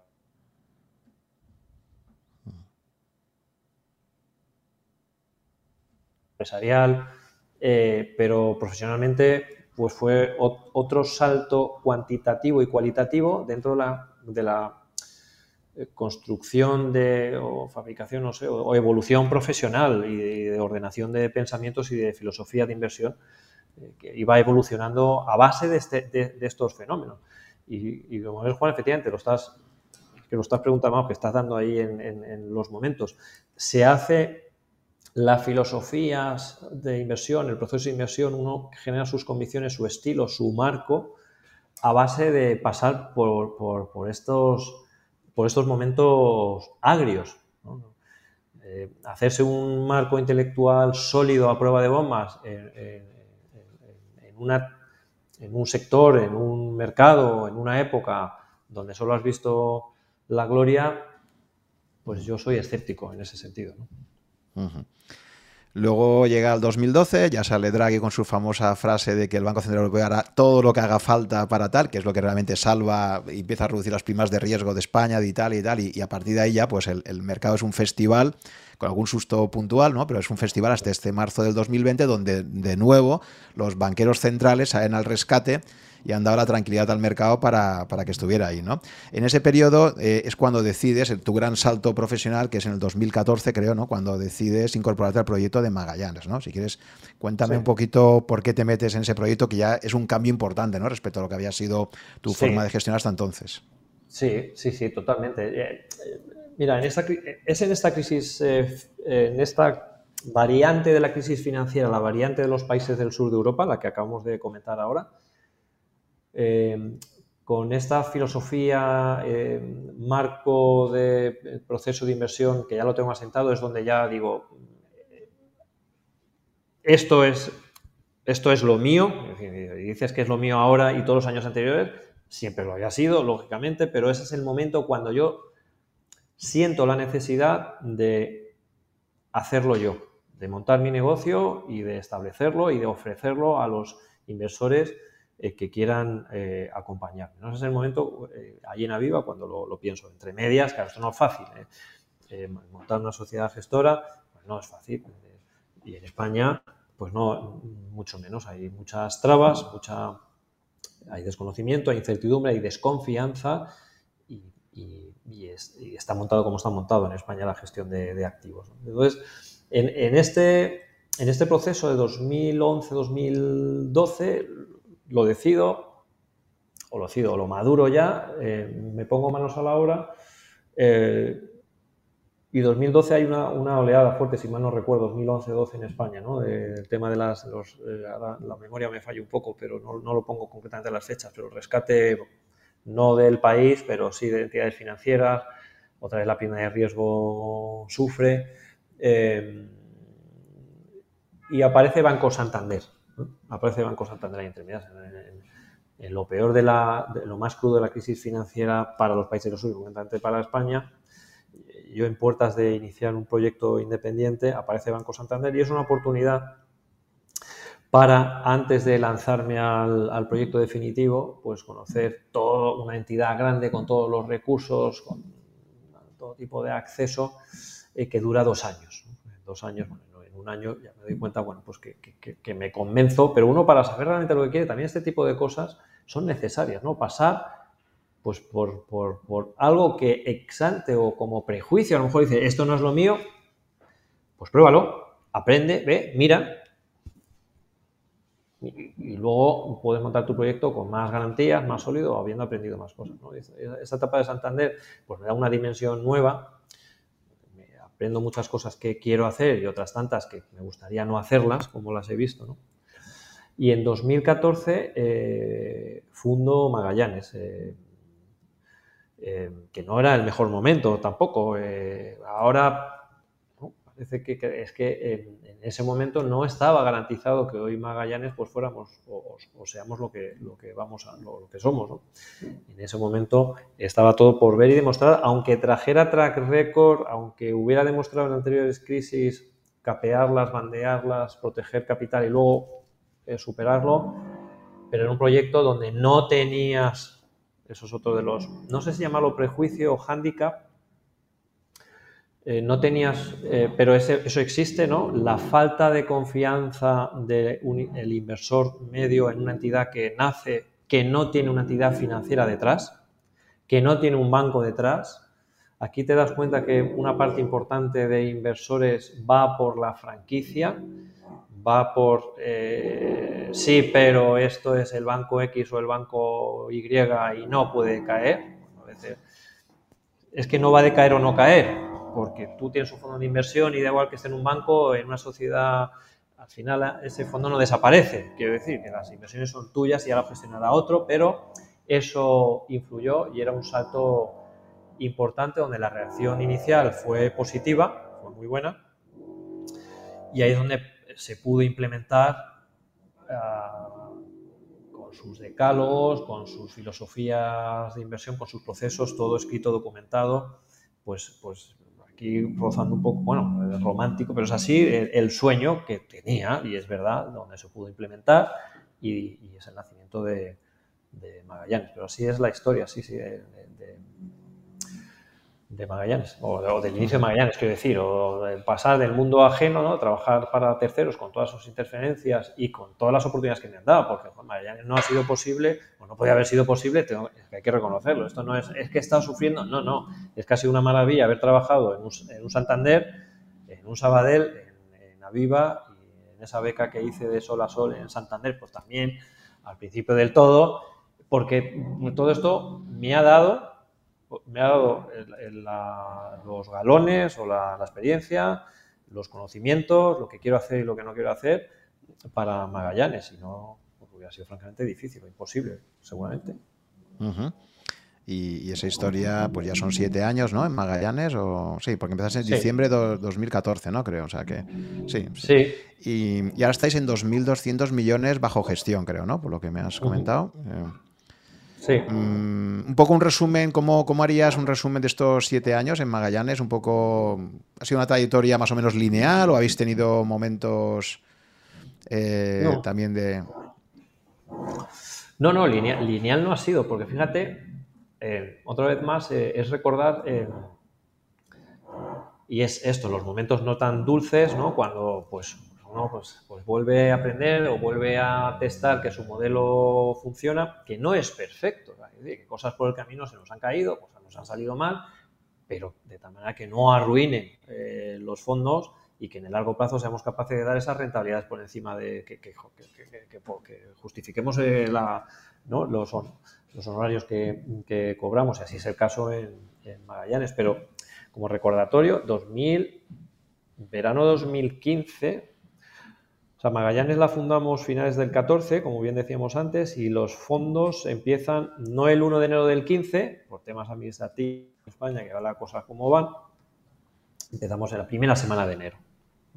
Y a los seis meses, mediados, y recuerdas, es la crisis china, ¿no? de los primeros síntomas de desaceleración de la economía china, con materias primas cayendo, desplomándose, con la industria, los cíclicos, caída importante que de un máximo a mínimo, pues fácilmente hubo un 20 o un 25%, eh, según el índice que te cogieras. Y eso Magallanes nada más empezar. A que, eh, bueno, pues gracias al track record, a la gente que estamos en el proyecto Magallanes, al, capital que habíamos levantado junto con nuestro dinero, eh, y las credenciales que teníamos, pero los inicios no fueron, no estuvieron garantizados, porque poca gente recuerda eso, pero nuestros inicios no fueron la gente empezó perdiendo dinero. Eh, durante un año y pico. Eh, en 2015 se llegó a perder dinero, aunque luego el año se cerró con una ganancia de un 6 o 7% con ganancias, pero hubo un veintitantos por ciento de caída nada más empezar. Entonces, eh, no ha sido lineal ni muchísimo menos. Es que la bolsa no puede ser lineal, ¿no? y esto hay eventos cada X tiempo. Lo que pasa es que sí es de corta memoria, ¿no? Memoria de duración ultra corta. Ese es el problema. Y eso, el atajo que hace el ser humano es linealizarla. Un error. El, problema es con los recuerdos. Fíjate, poca gente se acordará de este episodio 2015 que generó oportunidades. Entonces, ¿ahí qué hicimos? Pues en lugar de capitalizar o capitular para capitalizar pérdida y decir, no, no quiero estas empresas de metales, no quiero estas empresas de estas arcelores, no quiero, pues eh, no quiero estas empresas industriales. Recuerdo que fue el tema de la divisa suiza, del franco suizo en enero. Nos aprovechamos ahí para comprar empresas suizas que nadie las quería entonces. Ahora, ¿qué voy a decir de Suiza? de las empresas suizas. Entonces, esas cosas que nadie quería, pero que tenían fundamento, siempre con el, fundamento, siempre con el punto racional en valoraciones. Eso no, no, insisto, que no lo estoy tratando mucho porque no entiendo que no va la, la conversación de temas puramente de valoración cuantitativa, pero eso no lo perdemos. Eh, pues gracias a estar fiel ahí y a aprovechar oportunidades, pues luego tuvimos eh, rentabilidades pues de 16, 18% en los años sucesivos, inmediatamente después al, 15, pero no, no fue fácil. Y luego en cuanto a patrimonio, pues eh, hemos ido evolucionando pues a compás un poco de los resultados, a compás de, demostrar, de, de crearnos una franquicia. Al final, con siete años, pues Magallanes es una franquicia que que es la suya, quiero decir, es la nuestra, no somos como la gestora A ni la gestora B independiente, ni somos discípulos de uno, ni somos maestros, ni pretendemos ser maestros de otros. Tenemos una filosofía valor que es la nuestra, que no la hemos inventado nosotros, la hemos adaptado y vemos que es la que mejor nos va a nosotros con los inversores que tenemos. Posiblemente no aspiremos a tener la rentabilidad de triple dígito, pero lo que sí nos preocupa es, y lo hemos demostrado, pues intentar preservar lo, máximo posible. Entonces esto ha hecho que se genere esa, franquicia o esa, en términos comerciales, imagen de marca que dicen los comerciales, eh, con una forma de hacer las cosas, pues sin estridencias y siendo frugales, austeros, pues lo que es un poco Magallanes. Pero vamos, eso va también la personalidad de la gente que está detrás de Magallanes. ¿Y, cómo, valoras? Sí. Iván, ¿y cómo valoras eh, la evolución de tu marco intelectual? Porque, claro, tú hablas de que el value te convence y que cuando empiezas a, gestionar profesionalmente ya en, 2000, ¿no? Básicamente hasta, hasta ahora, en estos 21 años, básicamente te defines como un gestor value. Pero también es verdad que hay muchos sabores, ¿no? Muchos flavors, que dirían en inglés, de, value investing. Cada vez yo, eh, te lo digo porque en mis propias eh, conversaciones pues he entrevistado a varios gestores value y cada uno te dice que, bueno, que no tiene que ver con los value que se entienden en España o que no sé qué. Entonces, al final es como una definición así muy genérica, pero creo que hay pues, como muchas variantes, ¿no? Tú mismo en tu proceso inversor, ¿crees que esencialmente sigues lo que, lo que hacías hace 20 años o tú también te has, ido evolucionando y has ido madurando o, refinando tu proceso de de generación de tesis, etcétera. Un poco, ¿cómo, ¿Cómo, harías un balance de tu evolución intelectual ¿no? a la hora de, tomar decisiones de inversión? Pues mm, total, eso totalmente ha sido una, es una evolución. Y vuelvo a lo que comentábamos al principio hace un rato, esto no es una ciencia exacta, esto no es una forma de hacer puentes, edificios o fórmulas químicas, no lo es, no lo es. No lo es. Tampoco esto es una entelequia ni es lanzar los dados, tampoco lo es. Es algo que tiene de ciencia, que tiene, de, eh, tiene eventualidades de acción-reacción eh, eh, y tiene muchos componentes de cometer errores y cometes excesos. Entonces, esto es lo que hace que sea muy inestable. Muy inestable. Mi base es, es una inversión en, valor entendida. Lo, intento hacer lo más sencillo posible, reducir a lo más, más sencillo posible, lo más entendible, es siempre basado en temas de valoración. En temas de valoración. En temas de que esto, en temas de pagar lo menos posible por negocios que a priori son solventes y prometedores. Esto da para muchos podcasts. Pero eso esa es la esencia. No intento descubrir el próximo Inditex. No intento, mis esfuerzos no van a descubrir el próximo Inditex, porque no se sabe hasta que no ocurre. Eh, pero hay indicios que te hacen ver que puedes estar delante de un Inditex. Y es lo que me hizo comprar al principio de todo Inditex para luego venderla, para luego volver a comprarla. Pero mi obsesión no es mm, cuál va a ser el próximo Inditex o estar en el Inditex al máximo precio, pero como ha demostrado que lo hace muy bien, ahí me mantengo. Es comprar barato con cabeza. ¿Para evitar qué? Pues las trampas de valoración. Entonces, ¿cómo he evolucionado yo? Yo mis inicios, es lo que he dicho al principio, fueron, es que no, eso no lo pueden negar. ni, vamos, ni, ganas de negarlo. Es que eh, cuantitativos, es que se pueden, eh, se pueden catalogar, es que son cuantitativos. ¿no? Es que poco, eh, poco, mm, ¿cómo se dice? Juicio de valor tenía que tener ahí, ¿no? Poco interpretación. y fue la prueba del éxito en ese momento. respetar escrupulosamente que lo que estaba PER 4 o 5 con balances con caja neta, sin cobertura de analistas, tarde o temprano se iba a funcionar. Yo no sabía que tarde o temprano iba a funcionar, eh, antes no lo sabes. Entonces, en ese momento inicié muy cuantitativo. Luego te das cuenta que hay factores eh, eh, psicológicos. Luego te das cuenta que hay momentos para ser más cuantitativo o, más. Luego te das cuenta de un factor importantísimo que es el que yo he ido añadiendo o elaborando o dándole más importancia, que es el factor de quién gestiona las empresas. En ese primer momento era el más puro estilo Sí, Benjamin Graham o Walter Sloss, ¿no? los, los, los, eso, como hoy ponemos todo tipo de etiquetas, yo se les llama deep value, que son así como una tribu de, no sé, ¿no? los deep value, ¿no? yo no quiero verme con nadie. Y, a veces, pero fíjate, pero a veces tienes razón, mejor no verte con nadie, porque entramos otra vez en el terreno de la psicología.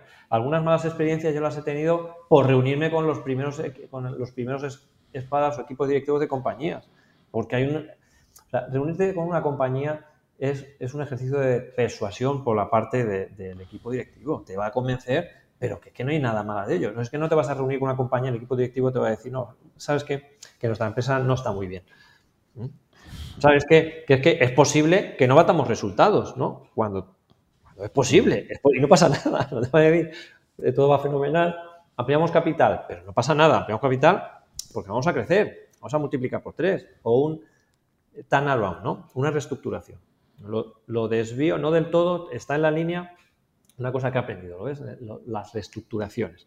Las reestructuraciones sobre papel son las mejores inversiones que puedes tener. Una reestructuración está pensada para multiplicar, no para... No pasa nada, cambia el management, ampliamos capital y subimos un 20%. No, no. Una reestructuración, en España hemos tenido unas cuantas reestructuraciones a centavos, a céntimos, céntimos de euro, amplías capital y dices, bueno, pues a nada que la acción vaya bien, ¿no? Pues multiplica, dobla o triplica. Y sobre papel tienes un equipo directivo muy incentivado, no alineado, pero incentivado, no alineado contigo, pero sí incentivado a, que las cosas vayan bien, eh, para llevarse sus bonus de reestructuración, pero la evidencia, la evidencia es que sale una de 20 o de 100. Entonces eso me ha llevado a, ser escéptico en equipos directivos a que dicen, ¿no? Eh, este Warren Buffett que dijo, no, no, que es inevitable, ya hemos tardado mucho después de una hora y pico en hablar de Warren Buffett, ¿no? De sacar una frase, pero él decía que no le preguntes a un peluquero si necesitas un corte de pelo. te va a decir que sí, incluso necesitas mechas o tirabuzones, ¿no? No le preguntes a un equipo directivo cómo va su compañía, ¿no? Entonces, claro. Eh, como ves, em, siempre la base del precio pagado y valor eh, obtenido, em, el concepto, aunque ahora sea, esté anticuado, un poco obsoleto, digo, percepción de los que ahora son otros paradigmas o perciben otra forma de hacer las cosas, em, pero el margen de seguridad, comprar lo mínimo posible, eh, un buen negocio. Ese siempre ha sido la, columna vertebral, pero es que no es mía, no, es mía, tampoco de Benjamin Graham. E, él lo escribe negro sobre blanco y lo link, le, hace, le hace una relación al, profesionaliza de alguna manera las inversiones. Pero el comprar barato, esto es, es de siempre, ¿no? Es una acepción al ser humano racional que la mayor parte del tiempo no es racional ahí está la clave, como la mayor parte del tiempo no es racional, pero se supone que es racional, tú tienes una herramienta racional, que es ese margen de seguridad, ¿no? Pagar por debajo. Esa ha sido la columna vertebral. Y luego ha tenido, pues, pues evoluciones, momentos, correcciones.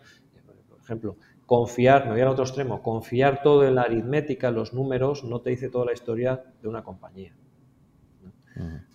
Eso, es, importante. Entonces, la, parte, la parte cualitativa veo que, que efectivamente por delante de ahí es donde has evolucionado más, ¿no? Y justo te quería preguntar eso, ¿cómo te aproximabas a las empresas, ¿no? ¿Eres un Peter Lynch que te gusta pisar una tienda de Zara para ver un poco cómo va el pulso del negocio? Está claro que si te reúnes con el equipo directivo, todo van a ser flores y tal, ¿no? Entonces, ¿cómo te aproximas de forma cualitativa a una empresa de forma que tú, eh, por tu experiencia, hayas visto que es la más fiable, ¿no? La que menos sesgos emocionales te ha generado y, y que crees que en general te ha dado la mejor información de esa empresa, ¿no? Sí. Mira, justo Juan lo que dices es la, continuidad de, la evolución que estaba intentando explicar antes, aunque yo igual lo he mucho. El aspecto cualitativo importante que marca la diferencia es el que realmente importa en el mundo real, pero pasa desapercibido en el mundo financiero. Y es observar si los productos, los servicios que ofrece esa empresa de verdad son valiosos para ti, para mí, para, para el resto de gente que los consume, paga, paga por ellos. Em, la inferencia indirecta. Eh, no le preguntes directamente, bueno, ya, hemos hablado de esto, pero pregunta a proveedores, pregunta a consumidores, hazte tú las preguntas, observa. Em, si el producto o servicio que ofrece una compañía eh, está bien, lo hacen bien, no lo hacen bien, es que yo les sirvo y me pagan a los tres meses y son unos, unos X, unos piratas, unos sinvergüenzas, o estos son una maravilla, o eso es, esos detalles yo lo que he observado es que cuando hablas del mundo de las inversiones, en, foros, en podcasts, en, presentaciones, vas, presentas una idea o discutes, estás hablando como de algo del más allá, como una especie que no se me confunda, pero una especie de juego, una especie de los tipos de interés, esta empresa. Ah, cuando se apagan los focos y sale la percepción que yo he visto en, en el mundillo, en compañeros de profesión o en los medios, ya no se habla, ya es como si no fuera contigo. Ah, no hablas de, por ejemplo, de, yo recuerdo Fluidra, una de las primeras inversiones, en, Fluidra, pues una empresa, si no recuerdo, yo creo que es IBEX 35, seguro que es IBEX 35 ya, con 7, 8 billones de market cap. Eh, líder en piscinas, también lo era hace unos años.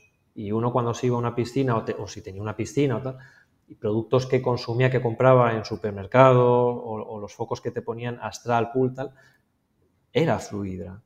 El servicio era bueno, los productos eran buenos. Eh, un ejemplo que alguno diría, pues menudo, menudo este por me sale, ¿no? Pero son cosas que se me vienen a la cabeza cuando uno desvincula eh, el mundo de las inversiones, el mundo teóricamente profesional de comprar estos valores con la realidad, uno es capaz de recomendar determinados proveedores de servicios o productos sin a lo mejor haber hecho un, chequeo de consumirlos o observarlos o preguntar por lo menos a alguien. Eh, yo a lo mejor tengo compañías en cartera que venden sus productos que aquí no se comercializan, em, pero observo y leo y me documento eh, que en sus países de origen son líderes, lo hacen bien y hay satisfacción.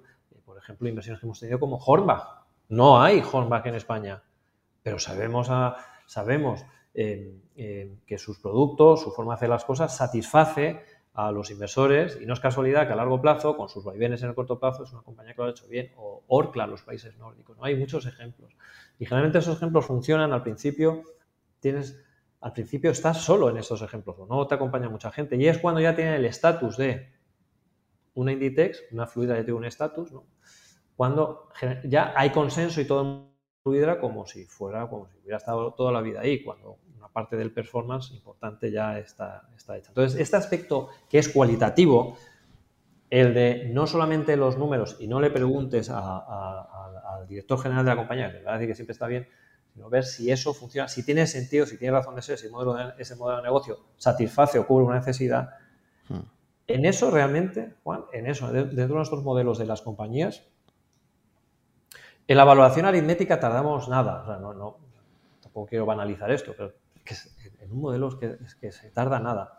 En recopilar información de la compañía y entender qué hacen, qué no hacen y hablar con ellos, nos lleva algo más tiempo. Y el encontrarle sentido a si eso perdurará en el tiempo, satisface una demanda, eh, eso es la clave y lo que nos lleva más, lo que lo que no tiene una respuesta inmediata, una solución inmediata. De ahí está el que tengas que gestionar la incertidumbre y algunas compañías te vayan bien y otras no te vayan tan bien. Porque si todo es certeza, pues... Claro, claro. Ese es el punto. Ese es, el, ese es, el, punto de arte, que si dices arte, uno dice, oye, ¿qué están haciendo estos aquí? Pero ese es el punto de asumir esa incertidumbre dentro de unos parámetros, no es una incertidumbre de 360 grados, está acotada, pero tiene que ver con esto, no tiene que ver con que la evaluación, el precio objetivo, no tiene que ver con... No, tiene que ver con este factor que irremediablemente es cualitativo. O sea, mira, por ejemplo, un, un, factor que para mí es crítico en cualquier empresa, yo también por mi experiencia empresarial y tal, es la cultura de empresa, ¿no? Eh, es decir, hay una parte que hace el management, los máximos responsables, y luego hay una cultura de empresa que permea toda esa empresa y que tú puedes cambiar al líder que está al frente, pero si la empresa realmente está impregnada de esa cultura, sabes que a medio plazo va a funcionar de determinada forma y de otra no. Recordaba cuando tú me comentabas el tema de los plazos y de tal, lo que decía Jeff Bezos, ¿no? que él decía, mira, esencialmente el management lo que tiene que estar pensando es en los próximos dos años. O sea, el resultado trimestral que hacemos ahora, o el que hagamos el trimestre que viene, eso ya viene definido por las decisiones que hemos tomado hace dos años lo que tiene que hacer el management es estar pensando en lo que va a pasar los siguientes dos, tres años o más, ¿no?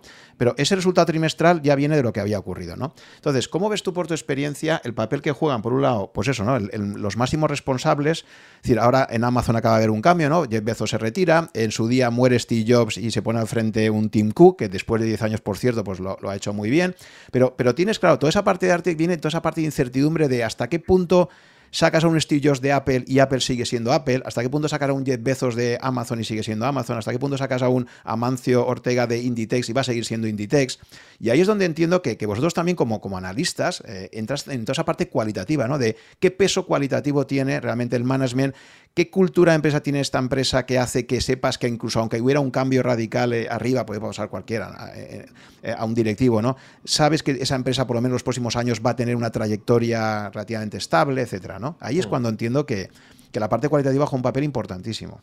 Totalmente, totalmente. Tú has, es que eh, en tu pregunta has desarrollado la respuesta que es buena, ¿no? Parte de la respuesta, la cultura empresarial. La cultura empresarial. Por ordenarlo un poco y, bajándolo, bajándolo al lado de cómo gestionar eso, cómo analizarlo y cómo gestionarlo, cómo invertirlo. Cómo invertir en este tipo de cosas o estar alerta.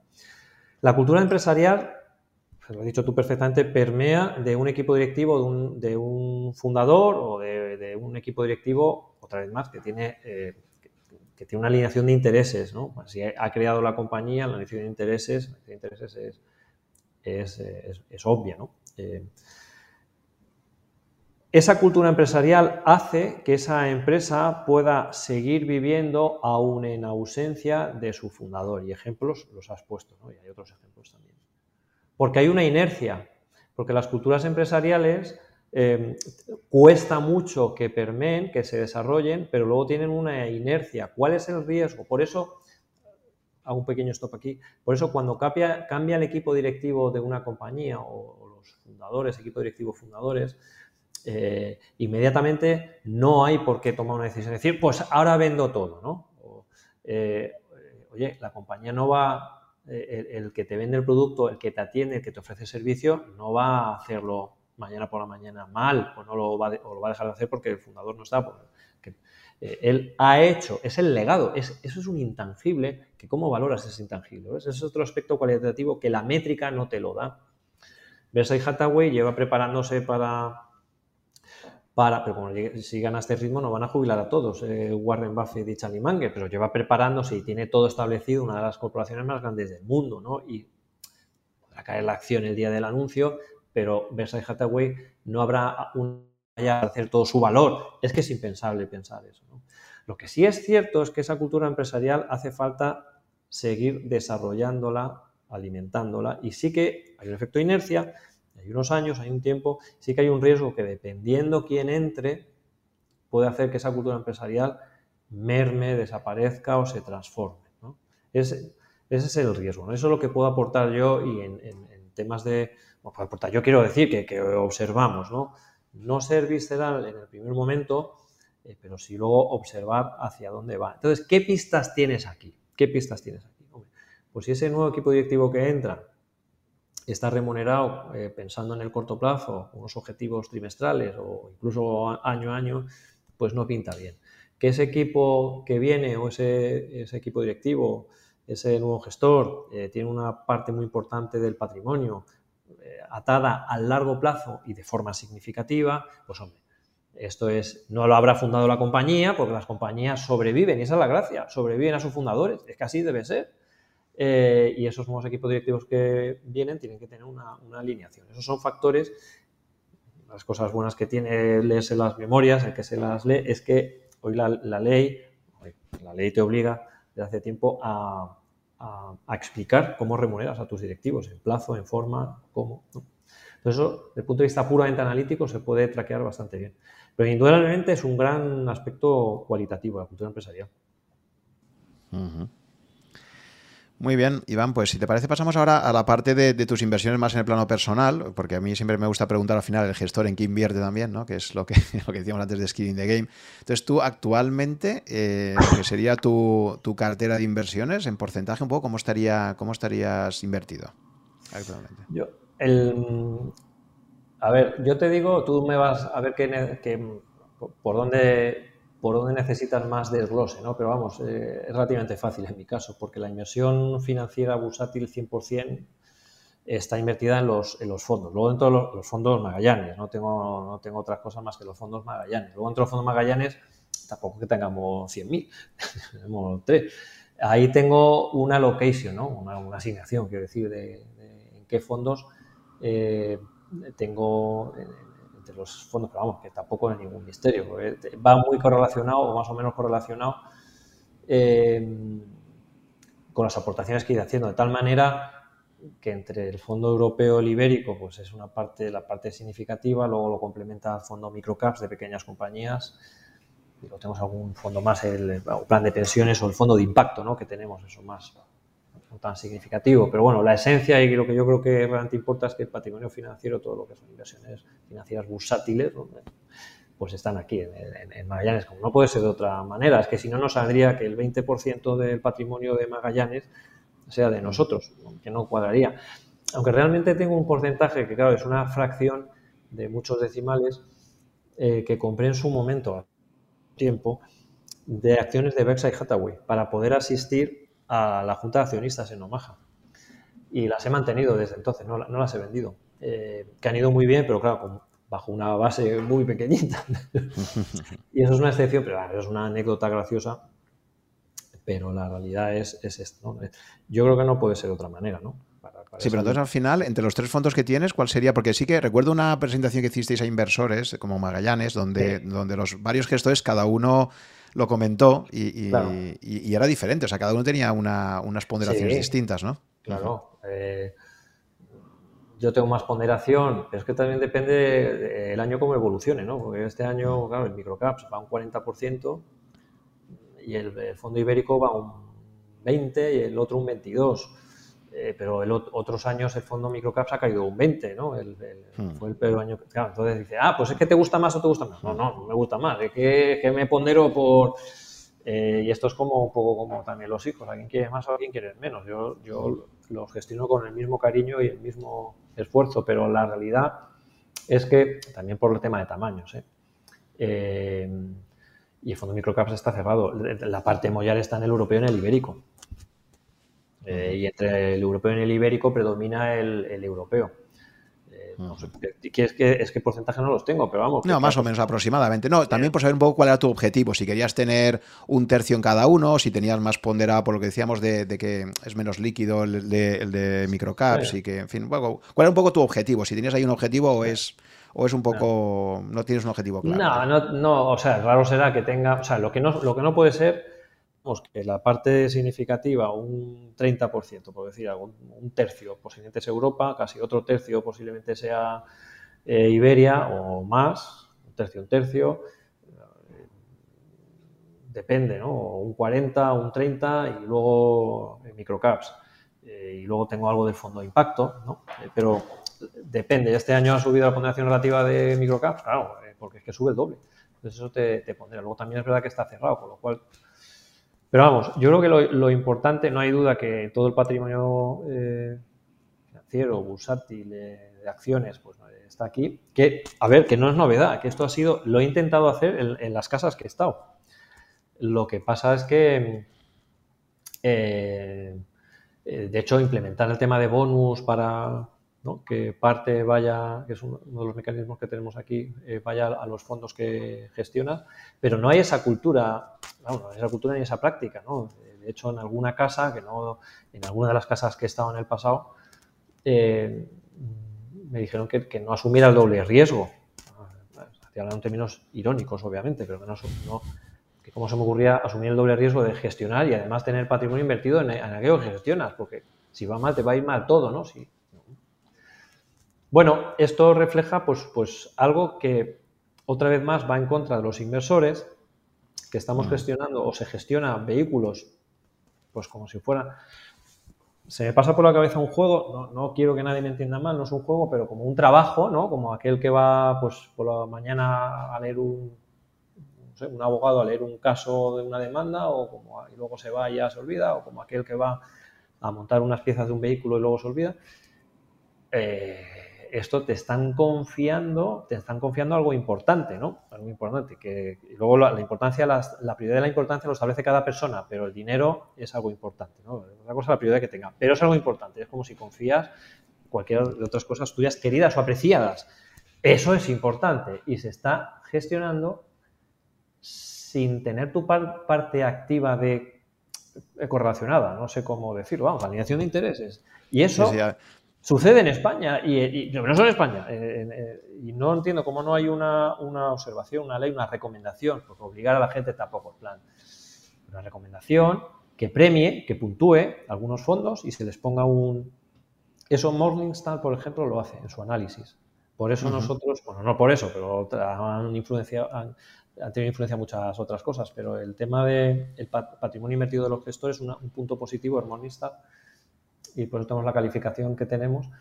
Pero una recomendación en fondos y una observación, este, en este fondo, eh, en este fondo que usted tiene eh, y que le comercializamos, que sepa que las personas implicadas, tienen una, una parte de su patrimonio. Tampoco tienes que poner ahí, ¿no? Eso ya Sí, sí, evidentemente. A ver, para mí hay un ratio fundamental que es la eh, si, un gestor gana más por comisiones o si gana más por las plusvalías que genera su propio fondo. ¿no? Es decir, en el momento en que tú, claro, ahí, es cuando estás realmente alineado con tus inversores. Si tú al final, eh, para ti lo importante son las comisiones y el que tu fondo vaya bien o mal, pues es muy secundario. Entonces el problema que veo aquí poco la trampa que veo es que, claro, el decir que alguien está invertido, tú puedes estar invertido desde un euro en tu fondo, ¿no?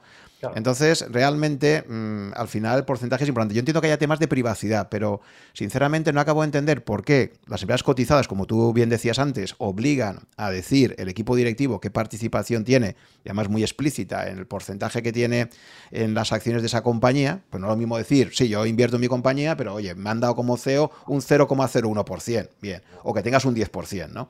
Eh, en el caso de los fondos de inversión, en la información nunca aparece, eh, ya no digo individualmente, pero ni siquiera el equipo de gestión te está diciendo, el equipo de, gestores de, ese fondo, pues qué porcentaje tiene de los datos. Habla de un 20% de todo el equipo que estáis ahí, ¿no? Eso ya es una cifra relevante, importante y, y precisa, pero en muchísimos casos te dicen, no, no, yo invierto mi dinero ahí, bien, es un acto de fe. Pero aparte, inviertes cuánto, porque tú puedes tener un poquito y ya está, ya has cubierto el expediente, ¿no? Entonces, creo que hay muy poca información y que efectivamente, como dice Charlie Mangue, ¿no? Mira dónde están los incentivos y, te diré eh, la gente a dónde va, ¿no? Entonces, el mundo de la gestión de fondos yo lo veo demasiado opaco. Y, y, pasa esto, ¿no? Creo que para quedar bien todo el mundo te va a decir que invierte en lo suyo, pero claro, no hay muy invertir 100 euros que invertir mucho más dinero, ¿no? Entonces ahí, tal y como está ahora y con la regulación que existe, pues va a seguir haciéndose lo que a la gente le da la gana y seguirán contando lo que les dé la gana, ¿no? Cada gestor. Totalmente, totalmente. Nosotros yo creo que, bueno, lo estamos comentando aquí, lo he comentado, y tampoco es una cosa que la publicites ni la cuelgues, porque eso no, no, no hay regulación, ¿no? Pero, pero alguien que haga sus números, bueno, lo estamos explicando, un 20% de 2.200, puedo decir que lo que suba o baje en mis fondos me afecta más de lo que cobrar por otro tipo de historias. Eso, eso es así. Yo creo que son las, la, de las pocas o únicas sociedades que gestionan dinero, grandes, pequeñas, medianas, eh, o pequeños vehiculitos también, porque solo, nos centramos en, los gordos, porque luego en los gordos tampoco es el gestor, el equipo gestor el que se va a las comisiones. Eh, no quiero defender yo aquí a nadie ni atacar a nadie, pero, pero eh, hay otros vehículos más medianos pequeños, unas estructuras de comisiones donde no se gana o se pierde más por una cosa que por la otra. Pero vamos, en nuestro caso nosotros estamos tranquilos, damos la información que podemos dar. que yo creo que es mucha, eh, mucha, quiero decir, a, mí la que me gustaría tener, por eso la damos. Porque entonces sí que entro, no, ¿van a acertar o no van a acertar? Pero es que su dinero de verdad, que les duele si va mal, está ahí. Eh, pues oye, pues eso a mí me encantaría saberlo, claro. Vale, Iván. Luego, dentro de, lo que es el mundo de la inversión en España, que ha cambiado mucho en estos 20 años que hemos estado comentando, ¿no? La emergencia de, empresas como la tuya, tú has hablado antes de Bestinberg, que evidentemente pues en su día fue un poco la pionera de, las de las gestoras boutique independientes y además con un track record probado. Luego, pues hubo una explosión, efectivamente. Yo creo que al calor de todo esto, pues en la, sobre todo en la segunda mitad de, la década pasada surgen pues muchas gestoras nuevas, ¿de acuerdo? Pero junto con esto coexiste un fenómeno que también llega al pequeño inversor español que antes no se podía, y se ha dado especialmente en los últimos cinco años, y ha sido también la explosión de la indexación.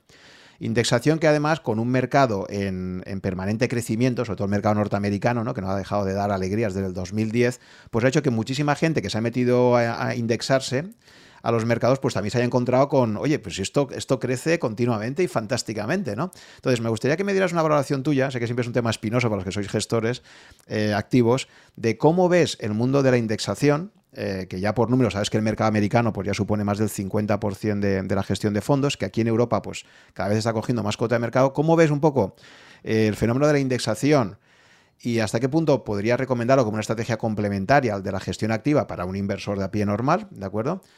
Y bueno, un poco tu visión sobre esto, ¿no? El mundo de la indexación, la gestión indexada, que me gusta mucho más que gestión pasiva, porque pasiva nunca es, siempre tienes que elegir en qué índices estás, en qué mercados, etcétera, ¿no? ¿Cómo la ves y hasta qué punto consideras pues, que de alguna forma eh, supone un, peligro para lo que es la, gestión activa, ¿no? En cuanto a captación de recursos, etcétera.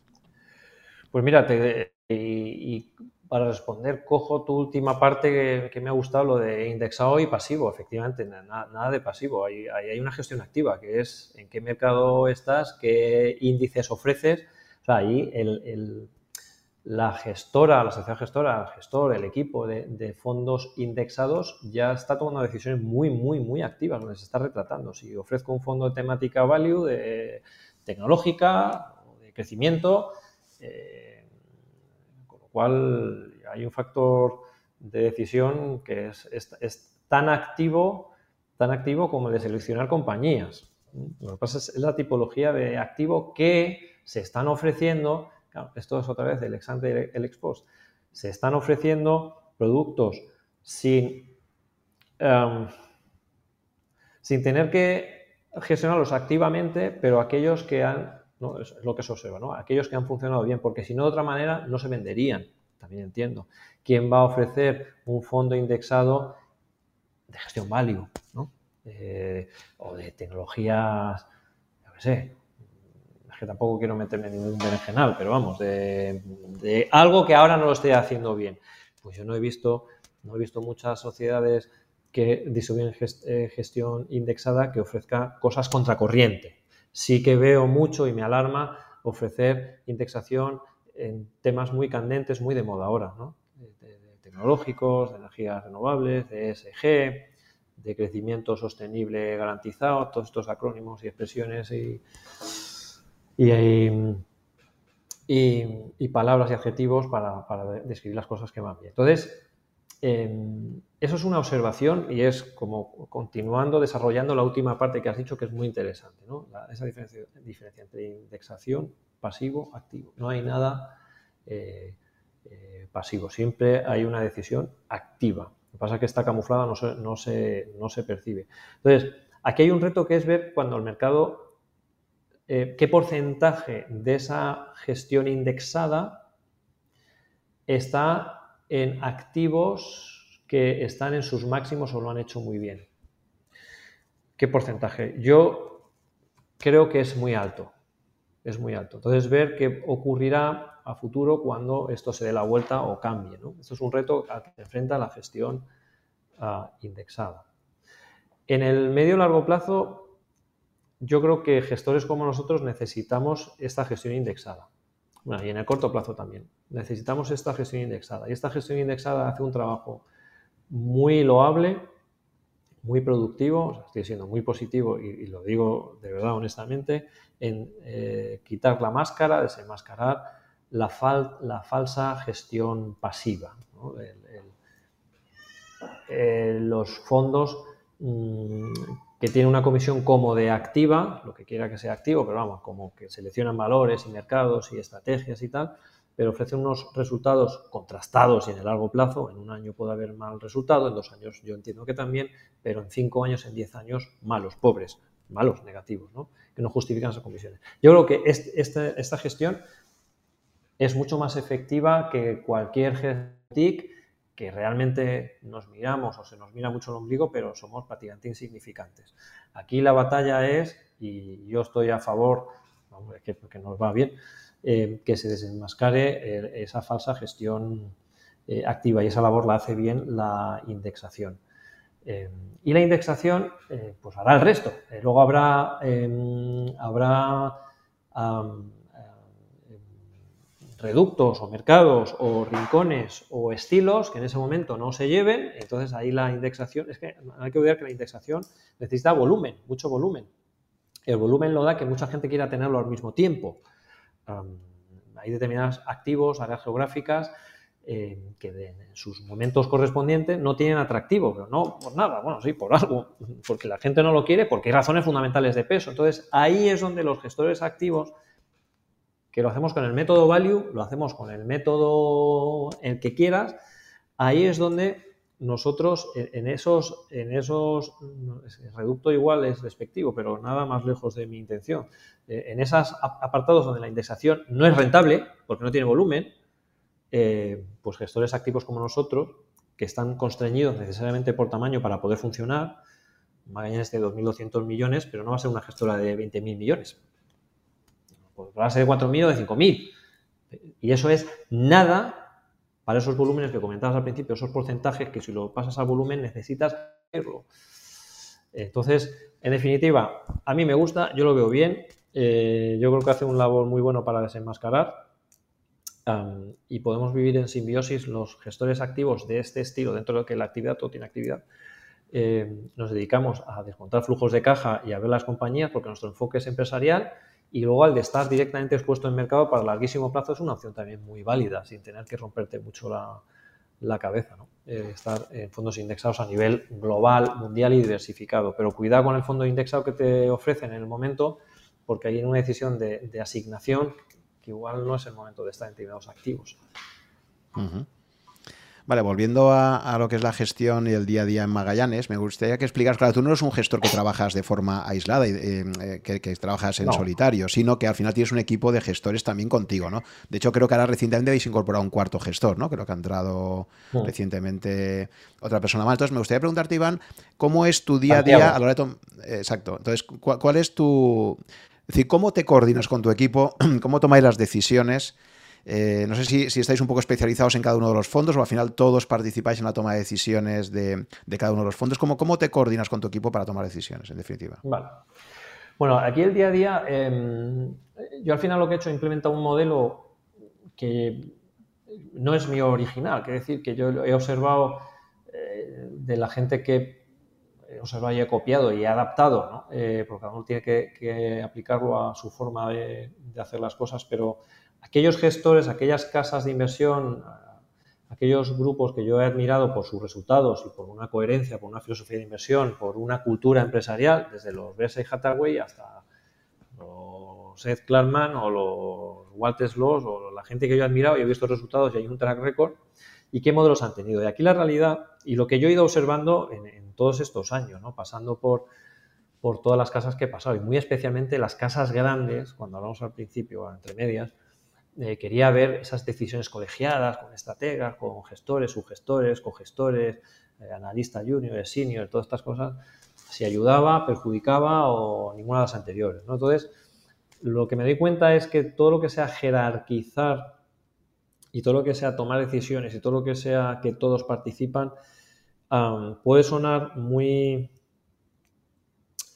también que se me entienda bien, muy democrático, muy fraternal, muy aquí participamos todos, pero en inversiones las cosas no funcionan así porque se elude responsabilidad y se comparte y se comparte los errores de tal manera que luego se depuran en uno de, de aquellos que ha tomado la decisión.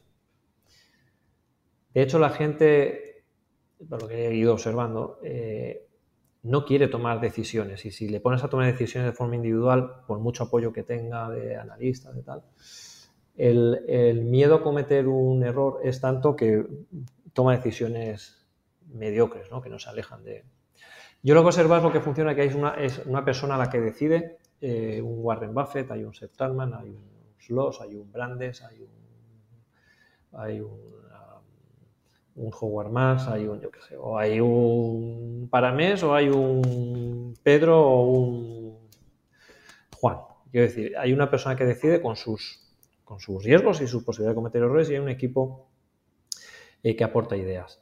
Eh, y es el modelo que implementé en Magallanes. Hay una persona que decide, para bien o para mal, ex post para bien o para mal, ex ante eh, a priori para bien, que asume el riesgo a cometer errores, a gestionar la incertidumbre y separo la parte más puramente analítica, que tiene mucho valor, indudablemente, pero que no es tan diferencial la hora de qué se compra, qué se vende, dónde hay que tener más peso o menos peso, que es la parte analítica, que de forma errónea a invertir se le confunde con saber analizar mucho.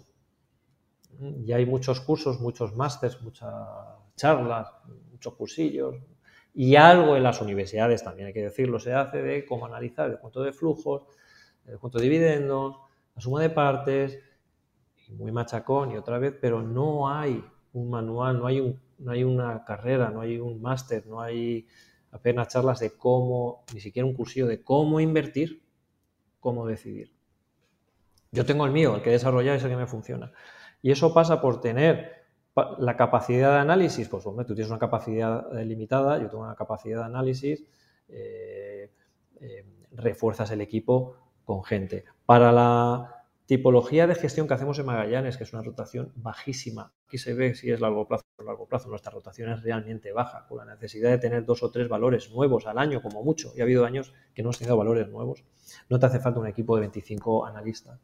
Nosotros somos, eh, analizando cuatro personas, somos cinco en el equipo de inversiones. Hay una persona que se dedica al trading, a hacer las ejecuciones para no despistarnos del mercado realmente. En estos detalles ves cómo son unas empresas y cómo son otras. Eso lo tengo totalmente separado. Em, analizamos compañías, la capacidad analítica y luego vemos eh, para sacar ideas si están caras, baratas, si su historia, la historia que hay detrás de estas compañías merece la pena seguir adelante. Y luego la decisión la tomo yo en función de si ese modelo de negocio puede ser sostenible a largo plazo, si la evaluación es suficientemente atractiva, si se han tenido en cuenta eh, todos los aspectos de riesgo, incluso aquellos que pensamos que no pueden ocurrir, pero de ocurrir se pueden llevar por delante el caso de inversión. Esa es la decisión de, eso es gestionar, eso es invertir, gestionar es invertir. Esa responsabilidad la he hecho yo, la hice, empecé con ese modelo de negocio. Em, no es una Ah, ¿cómo se llama? Una gestión, una cogestión, no somos todos gestores que analizamos todos los, todos los fondos, eh, tenemos poquitos fondos a propósito y adredes así, tenemos una única filosofía de inversión, un único eh, mandato que es rentabilidad europea, lo que pasa es que dependiendo si es España, Portugal, va a un sitio, dependiendo si son muy pequeñitas, va a otro sitio, pero solo hacemos una cosa, eso a lo mejor puede confundir, bueno, nosotros tenemos solo esos fondos. Eh, decido qué se compra, qué se vende, decido qué se analiza, qué no se analiza, mandato a los analistas, oye, pues mírate este sector, este valor, se hace el trabajo analítico y luego decido qué se compra o qué se vende. Ese es el modelo. Y ese es el modelo que no, que no he dicho yo. Yo esto creo que tiene que ser así. Lo he observado en, en los diferentes sitios donde he estado, que al final con una persona que decida y un equipo que aporte ideas, esta persona también tiene que aportar ideas, pero luego viendo a, a los grandes. Hay que tener, a los grandes o a los gurús hay que tener cuidado con esto de los gurús, porque si uno, uno intenta, se, cometen errores de intentar ser como ellos. Está bien aprender cosas que les han funcionado, pero intentar en, el intentar emularlos o imitarlos es donde vienen errores, porque, no, eres, no, eres, no eres él, quiero decir, no, no eres ella, no eres Warren Buffett, no eres la Casey Booth, no eres, eres quien eres. Entonces intenta cogerte las cosas que ves que de, de procedimiento de procedimiento, que no alimentan la rueda, quiero decir, funcionan y las adaptan. Y ese es, eso es, Juan, el modelo ya después de siete años con los resultados, cómo funcionamos. cómo estamos funcionando, cómo estamos evolucionando, pues es un modelo que también a tenor de las evoluciones que han tenido otras sociedades gestoras, que están convergiendo un poco a, este modelo, que, no es nuestro. Nosotros sí que lo implementamos desde el primer momento, eso sí, eso es así. Pues yo creo que, que, funcionamos muy bien. Y lo importante es eso, que aquí haya armonía, que estemos bien. Esto puede sonar un poco, pues no sé, como suene, pero la verdad es que eh, no solo en, inversiones, eh, todo el equipo de inversiones 16 personas, pues venimos eh, contentos, hay armonía, hay pasión, nos gusta lo que hacemos y eso, cultura empresarial. O sea, nada son palabras vacías o, nada de lo que estamos diciendo ahora tú y yo, Juan. Eh, ¿no? Todo tiene su contenido, tiene su explicación. Y aquí puedo hablar ahora de la cultura empresarial. La cultura empresarial sale después de explicar cómo estamos de los resultados del séptimo año y hay una cultura empresarial que es la de Magallanes y es esta, ¿no? O sea que al final todas las decisiones pasan por ti. Sí. Y te habrá pasado, habrás tenido ocasiones en las que, eh, pues, pues al final tú has sido el que has un poco dicho que no. Y, a pesar de que todo apuntaba, o sea, había un amplio consenso hacia el sí, ¿no? De, una determinada inversión, pero al final, pues tú asumes esa responsabilidad para bien o para mal, ¿no? Pero, Sí. Muy bien. Sí, Perfecto. sí, sí, efectivamente es así. Vale, pues ya para entrar en la recta final me gustaría entrar en la parte de consejos, ¿no? Ya un poco de una forma más, más amplia. Eh, justo estábamos comentando ahora pues que la importancia que tiene la, asignación de activos. Eh, hasta ahora solo, hemos hablado de renta variable, ¿no? Entonces me gustaría que para una persona que invierta a largo plazo, para nuestros oyentes, que, esencialmente son gente que tiene muy claro que hay que invertir pensando en la jubilación a más de 10 años, etcétera, me gustaría que nos dieras unos consejos generales sobre cómo crees que debería plantear esa inversión a largo plazo si crees que la asignación de activos, como creo que todo dice la evidencia empírica, es la clave ¿no? de una buena inversión a largo plazo, pues de alguna forma, ¿qué, pautas darías tú para ese inversor que quiere llegar a la jubilación con tranquilidad, que sabe que la pensión pública a lo mejor ni se la encuentra o si la encuentra va a ser claramente insuficiente? Eh, ¿Cuáles serían un poco los patrones que darías de, cómo debería plantear esa asignación de activos a largo plazo? ¿no? Bueno, aquí mi observación, Juan, es eh, porque es una, una, recomendación un poco delicada, comprometida, eh, y yo estoy muy sesgado. Sobre todo porque yo soy muy sesgado, porque yo mi caso particular lo tengo clarísimo, incluso para, mis padres, eh, que están en edad de, bueno, están jubilados, quiero decir que... Eh, a ver, eh, yo mi sesgo, es verdad que hemos hablado de renta variable, dentro de planificar una jubilación en activos, pues entran otros, otros, otros activos, otra diversificación. Yo creo realmente que el único activo exento de riesgo con un horizonte temporal lo suficientemente largo, claro, esto subrayado y en mayúsculas, es la renta variable. La renta variable bien diversificada. Eh, em, es que no, quiero recomendar una cosa así, otra no, pero renta variable ha demostrado la historia y hay varios, hay varios libros eh, al respecto. Eh, demuestra que es el, activo menos arriesgado. A ver, tengo que elaborar esto. Menos arriesgado que decir si riesgo es la posibilidad de perder dinero y no recuperar. En renta variable eso no ha pasado jamás. En una acción sí, o en dos o tres acciones, o en una temática muy concreta. Incluso una temática muy concreta perder todo el dinero es muy difícil. En una, en una acción sí. Son las confusiones estas cuando decía lo del tema del juego, de cómo se aproximan las inversiones, donde la connotación negativa siempre se la lleva a la bolsa, ¿no? o, la, buena forma de, gestionar bolsa, que es una cartera diversificada con criterio, con cabeza, incluso un índice en el largo plazo. Hay periodos de 7, 8 años donde es francamente difícil o imposible perder dinero. Entonces, llegado a este punto, y se puede ganar muchísimo dinero. se puede ganar pues esos 7, 8, 6% anual compuestos reales ahora, ¿no? Ha caído la rentabilidad en los últimos 20 años, ha caído la rentabilidad real que puedes obtener renta variable. Por eso las alternativas en renta fija están bajas. Mi recomendación sería eh, un horizonte temporal lo suficientemente largo, renta variable. Coyunturalmente ahora me refuerzo más en esa idea. ¿Por qué? Porque veo la otra pata por simplificar mucho, por simplificar mucho los activos que hay en el mundo. Y aquí, en, en aras de simplificar, puedo cometer errores, que es la renta fija o los bonos. Y da la circunstancia ahora coyuntural, en el momento que estamos haciendo, estamos haciendo esta conversación, Juan, que, no soy nadie para hablar de renta fija, pero observo como profesional de los mercados financieros y como persona que está en este mundo que comprar bonos con rentabilidad negativa A vencimiento es pérdida segura, pero es que es, entonces sí que es aritmética. A vencimiento es pérdida segura, con lo cual no puedo recomendar eso. Eh, em, esto en términos muy generales, que tampoco, tampoco estoy diciendo algo muy, muy concreto de dónde tenerlo, ¿no? Bueno, yo creo que sí lo he dicho, en, renta variable. Entonces, si tu horizonte temporal, incluso la jubilación, hay que perder ese, ese estigma, ese miedo de estoy cerca de mi jubilación, con lo cual la renta variable es arriesgada, puede pasar cualquier cosa. Está cerca de la jubilación, no quiere decir que en tu jubilación es el evento definitivo y en ese momento tienes que ejecutar lo que tienes, eh, esté donde esté. Te acercas a la jubilación, pasan unos años, esos años son buenos para activos percibidos como de riesgo, pero para mí no, son de riesgo, son inciertos. Y el problema es que no vivimos bien con la incertidumbre. Yo me acuesto y, me levanto por la mañana, no hay riesgo de que salga o no salga el sol, el sol va a salir, hay riesgo, pero ahora hay incertidumbre, puedo hacer frío, que puedo ver que la persiana, yo que sé, que un pajarito canta, que el, niño se me despierta por incertidumbre máximo, pues si se me permite esta, este símil, eh, eh, incertidumbre en bolsa es máxima, porque se mueve todos los días y cualquier noticia, aunque luego no tenga nada que ver en el corto plazo, le afecta, pero en el largo plazo el recorrido es ineludible.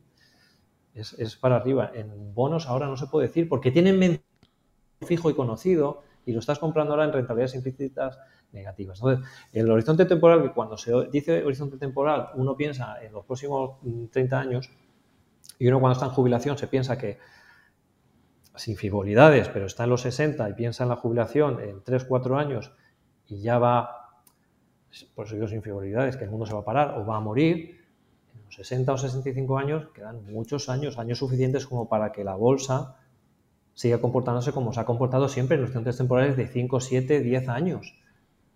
Entonces, por eso lo elaboro un poquito más, porque creo, a pie juntillas, que es un activo.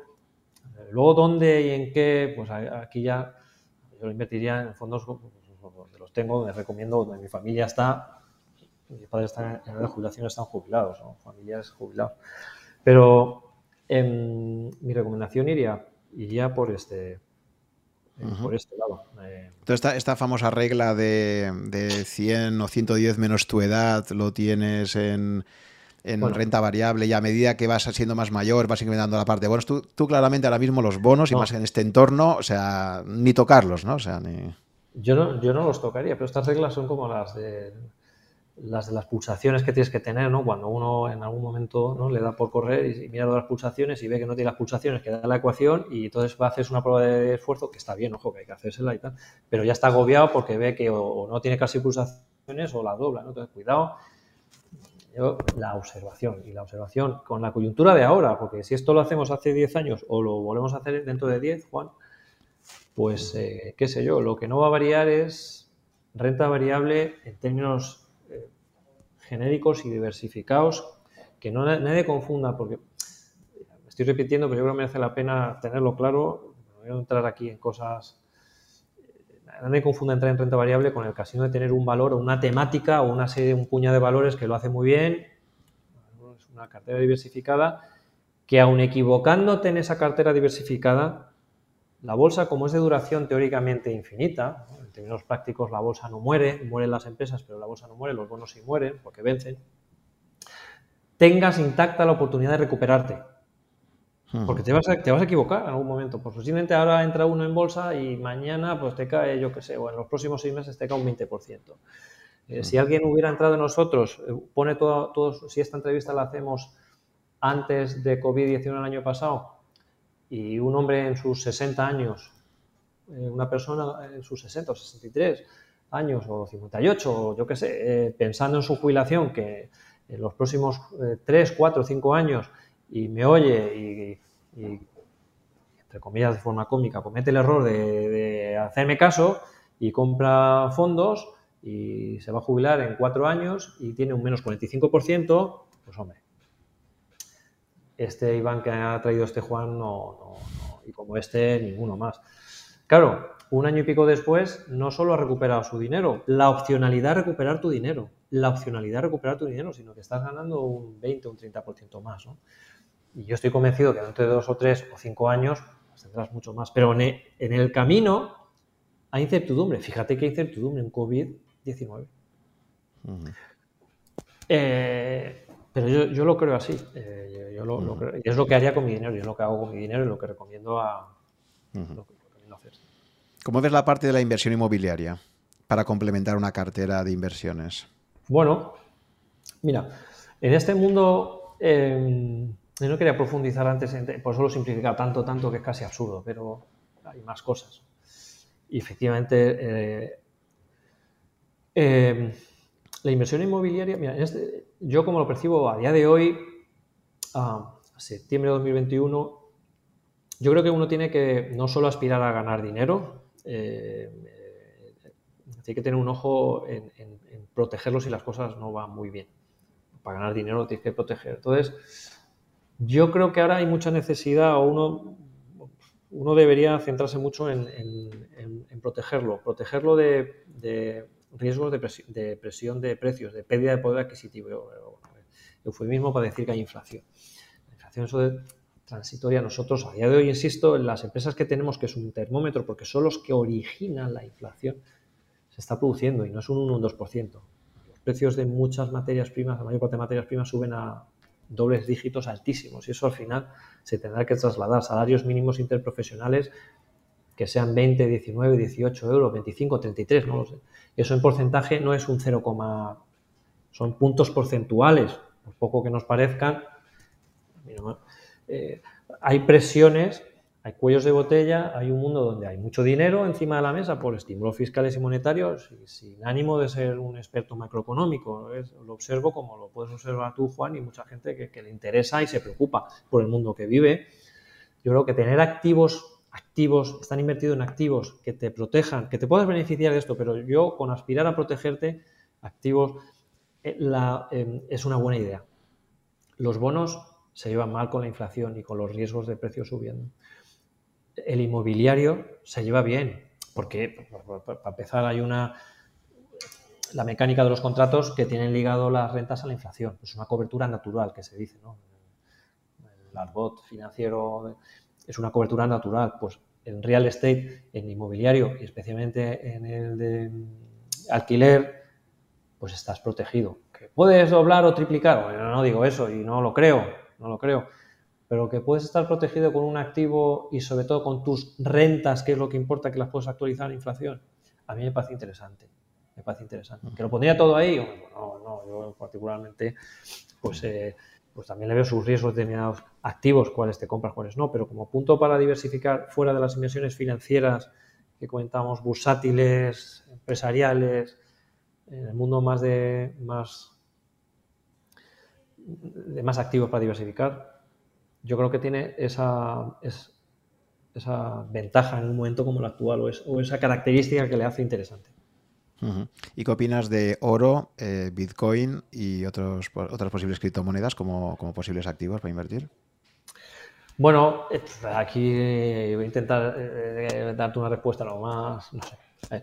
primero la separaría, yo creo que oro no, esto es mi, conocimientos, oro no se puede asimilar a las criptomonedas, ¿no? El oro lleva siglos, las criptomonedas llevan lo que llevan, no, llevan siglos. el oro, todo que se me entienda bien y lo voy a intentar explicar. esto es mi opinión, es Iván Martín, no es Magallanes, no, nosotros no invertimos en oro ni en criptomonedas, es mi observación y mi comentario lo más humilde y lo más ah, transparente posible de, lo que yo observo.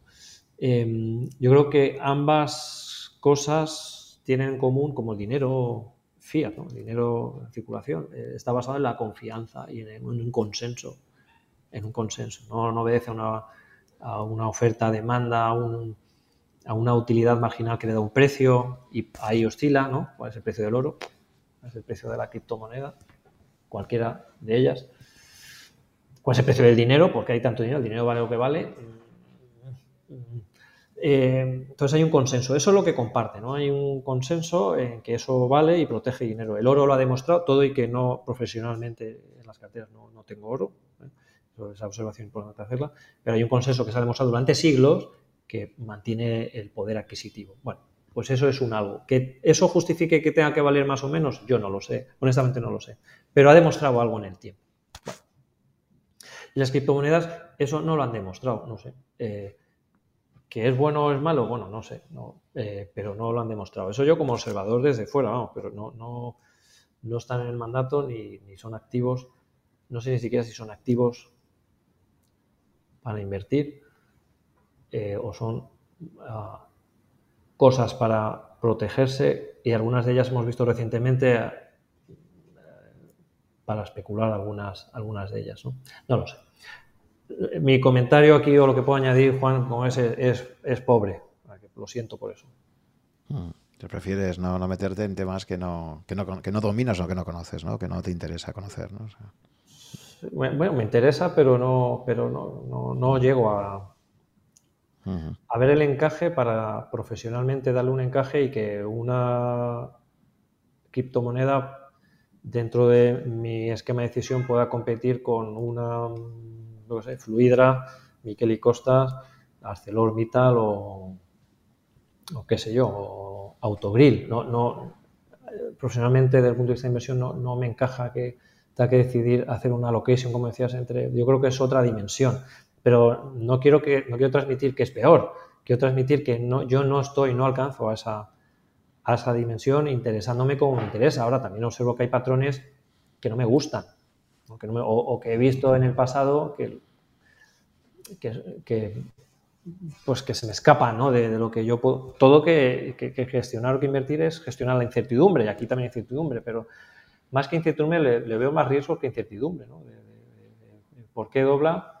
Por lo mismo que cae un 20, por lo mismo que triplica, ¿no? Entonces, pues eso no, no, no me, faltan, me, me, falta base para poder explicarlo. Entonces prefiero no estar ahí, ¿no? no dedicarle más, más tiempo porque, insisto, todo el universo de inversiones que, que, que, que manejo de empresas, eh, pues ya me lleva todo el tiempo y, y, y, mis ganas y mi pasión. Quiero decir que, no, no tengo necesidad de tener cubierto eso para dar los resultados que hemos, hemos dado, ¿no? acorde al riesgo que hemos tenido. Vale, y ya para finalizar me gustaría que me contaras, antes de entrar a la parte de libros, que siempre es con lo que acabo, eh, un poco, cuéntanos un poco eh, cuál es el, eh, qué planes tenéis en, Magallanes en este momento, sé si os estáis planteando algún, lanzar algún nuevo fondo el, el próximo año, un poco cuáles son los planes de, de compañía, si lo puedes decir, ¿no? Claro, habrá cosas que estar un poco en estudio, pero bueno, si ya hay, hay cosas que, que, sepáis que queréis lanzar próximamente, o en fin, un poco cuáles son las, las principales iniciativas en las que estáis ahora, ¿no? A nivel de, de empresa también. Pues, pues no, es, esta va a ser rápida, Juan, porque no hay nada. Eh, no tenemos nada, ni nada que no podamos decir, ni que podamos decir, porque es que no hay nada. Quiero decir, centrarnos en, en lo que queremos ser, que es lo que somos ahora Magallanes, ¿no? con el espíritu que salimos. Una gestora que hace una, que tiene un estilo, que hace, que está especializada en un, en un mandato, que es rentabilidad europea, con sus matices, y eso lo, lo desarrollamos a través de tres, de tres fondos Realmente tenemos un cuarto que es el, el fondo Impacto, es un fondo que, que, es totalmente altruista para nosotros, que no genera beneficio y, y, y ya está. No, no, no, hay cosas en el horizonte, no, no hay, no, hay, no, hay, nada. O sea, nada. Uh -huh. Una novedad los mismos fondos y tal. Muy bien. Pues ya para, para finalizar, que además que es un tema que a ti te apasiona como buen lector, es eh, pues de los muchísimos libros que hay de inversión, si tuvieras que quedarte con tres libros para ese inversor de largo plazo, ese inversor que, que va a invertir a, pensando en su jubilación, y, y solo tuviera tres libros para, para leer, eh, ¿con qué tres libros te quedarías y por qué? Tiene que ser de, de, de... de inversión o, o, si quieres, de forma más amplia. De, algún un libro que le enseñe a, a, a, invertir a largo plazo, aunque sea de forma muy indirecta, ¿sabes? O sea, ¿con qué tres libros te quedarías si tuvieras que, que, recomendar pues, a una persona que tiene esa inquietud de, de, estar pensando en la jubilación, de su invertir a largo plazo? No tiene por ser un súper especialista, alguien que... ¿Qué, qué, qué libros mmm, crees tú por tu experiencia como lector que, que más pueden ayudar? ¿no? A... Sí, eh, bueno, a ver, claro, es que es, es, el primer libro o uno de ellos, bueno, yo supongo que el primero el inversor inteligente y al principio del todo decía que, claro, eh, bueno, pues eh, ha estado muy, muy, por lo menos aquí en España, luego sales tampoco tanto, ¿no? Pero todo el mundo lo ha leído, todo el mundo, y luego recientemente pues ya no, tanta gente lo ha leído o algunos ni lo reconocen prácticamente. Yo creo que la inversión inteligente, a mí personalmente, a mí personalmente cuando lo leí, tuve la suerte de, en ese shock que tuve cuando descubro que existe un tal Benjamin Graham, que no sé quién es, yo reconozco no sé ni quién es, y es por Benjamin, Benjamin Graham que conozco a Warren Buffett, ¿no? Como esa observación, ese matiz que has hecho tú, no, es al revés, sino es por Benjamin Graham. Em, pues a mí sí me, me, cambia la forma de... Es, a mí es lo que me hubiera gustado que me hubieran enseñado la facultad eh, puedo elaborar tres horas, pero la esencia es esto. El tema de la psicología del inversor, eh, creo que es el capítulo 8, de fluctuaciones de mercado, la fábula de Mr. Mercado. Yo cuando la leo digo, pues, eh, claro, esto es psicología, esto son cosas que la, análisis de valores, todo lo que estudié en la carrera o parte de lo que estudié en la carrera de finanzas, que insisto, no eran inversiones, era cómo analizar, pero saber cómo analizar no te garantiza que puedas o no puedas gestionar, ya no que lo hagas bien. Entonces, esto yo creo que es el precursor de los Taleb de hoy en día, es las finanzas conductuales, psicología del inversor, en esa fábula. Eso es un precursor totalmente. Eso a mí me cambia o me cambia. No, es que me cambia, antes era todo algoritmos cuadráticos y regresiones, y esto no es que me cambie, sino que me abre la mente y digo, oye, que la psicología influye, para, para mí es importante. Y luego el concepto del margen de seguridad también, para mí es algo también mm, no es el concepto de invertir en bolsa cosas que van a subir y que van a subir más y las compro y van a subir más. Es, no, no, no. Esto es un eh, inversor, comprador, consumidor que quiere comprar cosas por debajo de lo que valen. Y está inventado hace años. Entonces, yo sí que recomendaría para el que se inicia y para y sobre todo para el que está iniciado, a mí me viene muy bien como terapia leerme estos capítulos y algún otro también, sobre todo el que tiene comentarios de Jason Zweig, el libro del inversor inteligente, yo lo releo, ¿eh?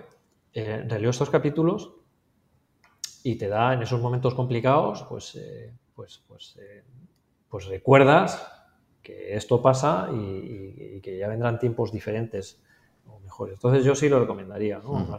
si, lo, si lo relees, eso es una pista muy importante, porque esto es como cuando vuelves a un restaurante. Tú puedes decir, este restaurante está muy bien. ¿Cuándo volverás? Ah, no lo sé. Entonces, para mí la prueba de que un restaurante funciona es al que quieres volver casi el día que sales de, cenar, ¿no? Y, en los libros pasa lo mismo. Para mí hay libros que queda muy bien decirlos, pero te preguntan, ¿cuándo te lo has leído? No, me lo leí una vez. Y en cambio el que vuelves y lo tienes subrayado, lo vuelves a subrayar y siempre le encuentras entonces, casi te tenía que haber preguntado cuáles son los tres libros que más relees, porque probablemente será, será una, muestra pues, mejor. Esa observación es que es buenísima esa que haces, efectivamente, porque aquí estamos para que, o sea, está la lectura de pasión, ¿no? de entretenimiento, de hobby, pues vamos, aquí cada uno lee cosas variopintas y tal, pero, pero claro, en, lo que estamos hablando ahora, ¿no? pues recomendar libros que me he leído, pero que, son un poco disonantes incluso algunos de ellos. Eh, eh, pero leer entendido porque te ayude en tu formación y tenga el carácter de manual, ¿eh? Eh, totalmente. Yo creo que la inversión inteligente yo creo que sí que lo es, pero es que no tienes que ser un, dogmático del value investing. Benjamin Graham cuando escribe no, no dice vamos a crear el club de los value investors y luego ya vendrá el resto. No, es, invertir con cabeza. Em, a mí las biografías desde jovencito, decíamos al principio, a mí me han, por esto de las empresas, yo tengo curiosidad, las, la gente cómo hace las empresas, ¿no? Desde lo más básico, así preguntas tontas que te haces o infantiles, que al final son las que marcan la diferencia, ¿no? Y, cómo se fabrica esto, y esto quién lo ha inventado, y por qué.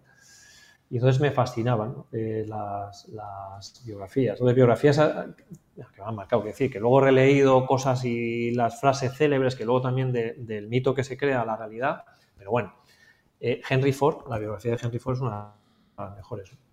Eh, también el manido, el otro Benjamin, el Franklin, eh, pues también tiene cosas, pasajes muy interesantes.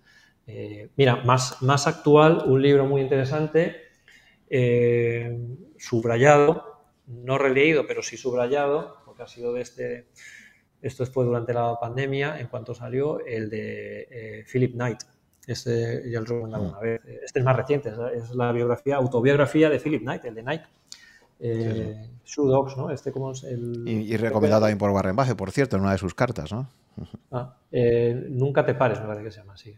Es, que, claro, tú lo lees y entonces ves que ni somos racionales, ni el mundo está establecido, ni por muchos competidores que, ¿no? cuando nace Nike o cuando se llamaba Blue Ribbon todavía, eh, estaban los Carrefour, los Adidas, los Reebok dominando. Y dice, ¿dónde vas? ¿no? O sea, es súper interesante. Doy biografías, cualquier biografía, estas son unas cuantas, y una muy reciente es esta de, de Philip Knight. Es, siempre aprendes algo, es ineludible, porque si, al final nuestra profesión va de identificar y hacerte con algunos patrones que funcionan, pues hombre, estos son fuentes de gente que yo creo que ha hecho algo interesante.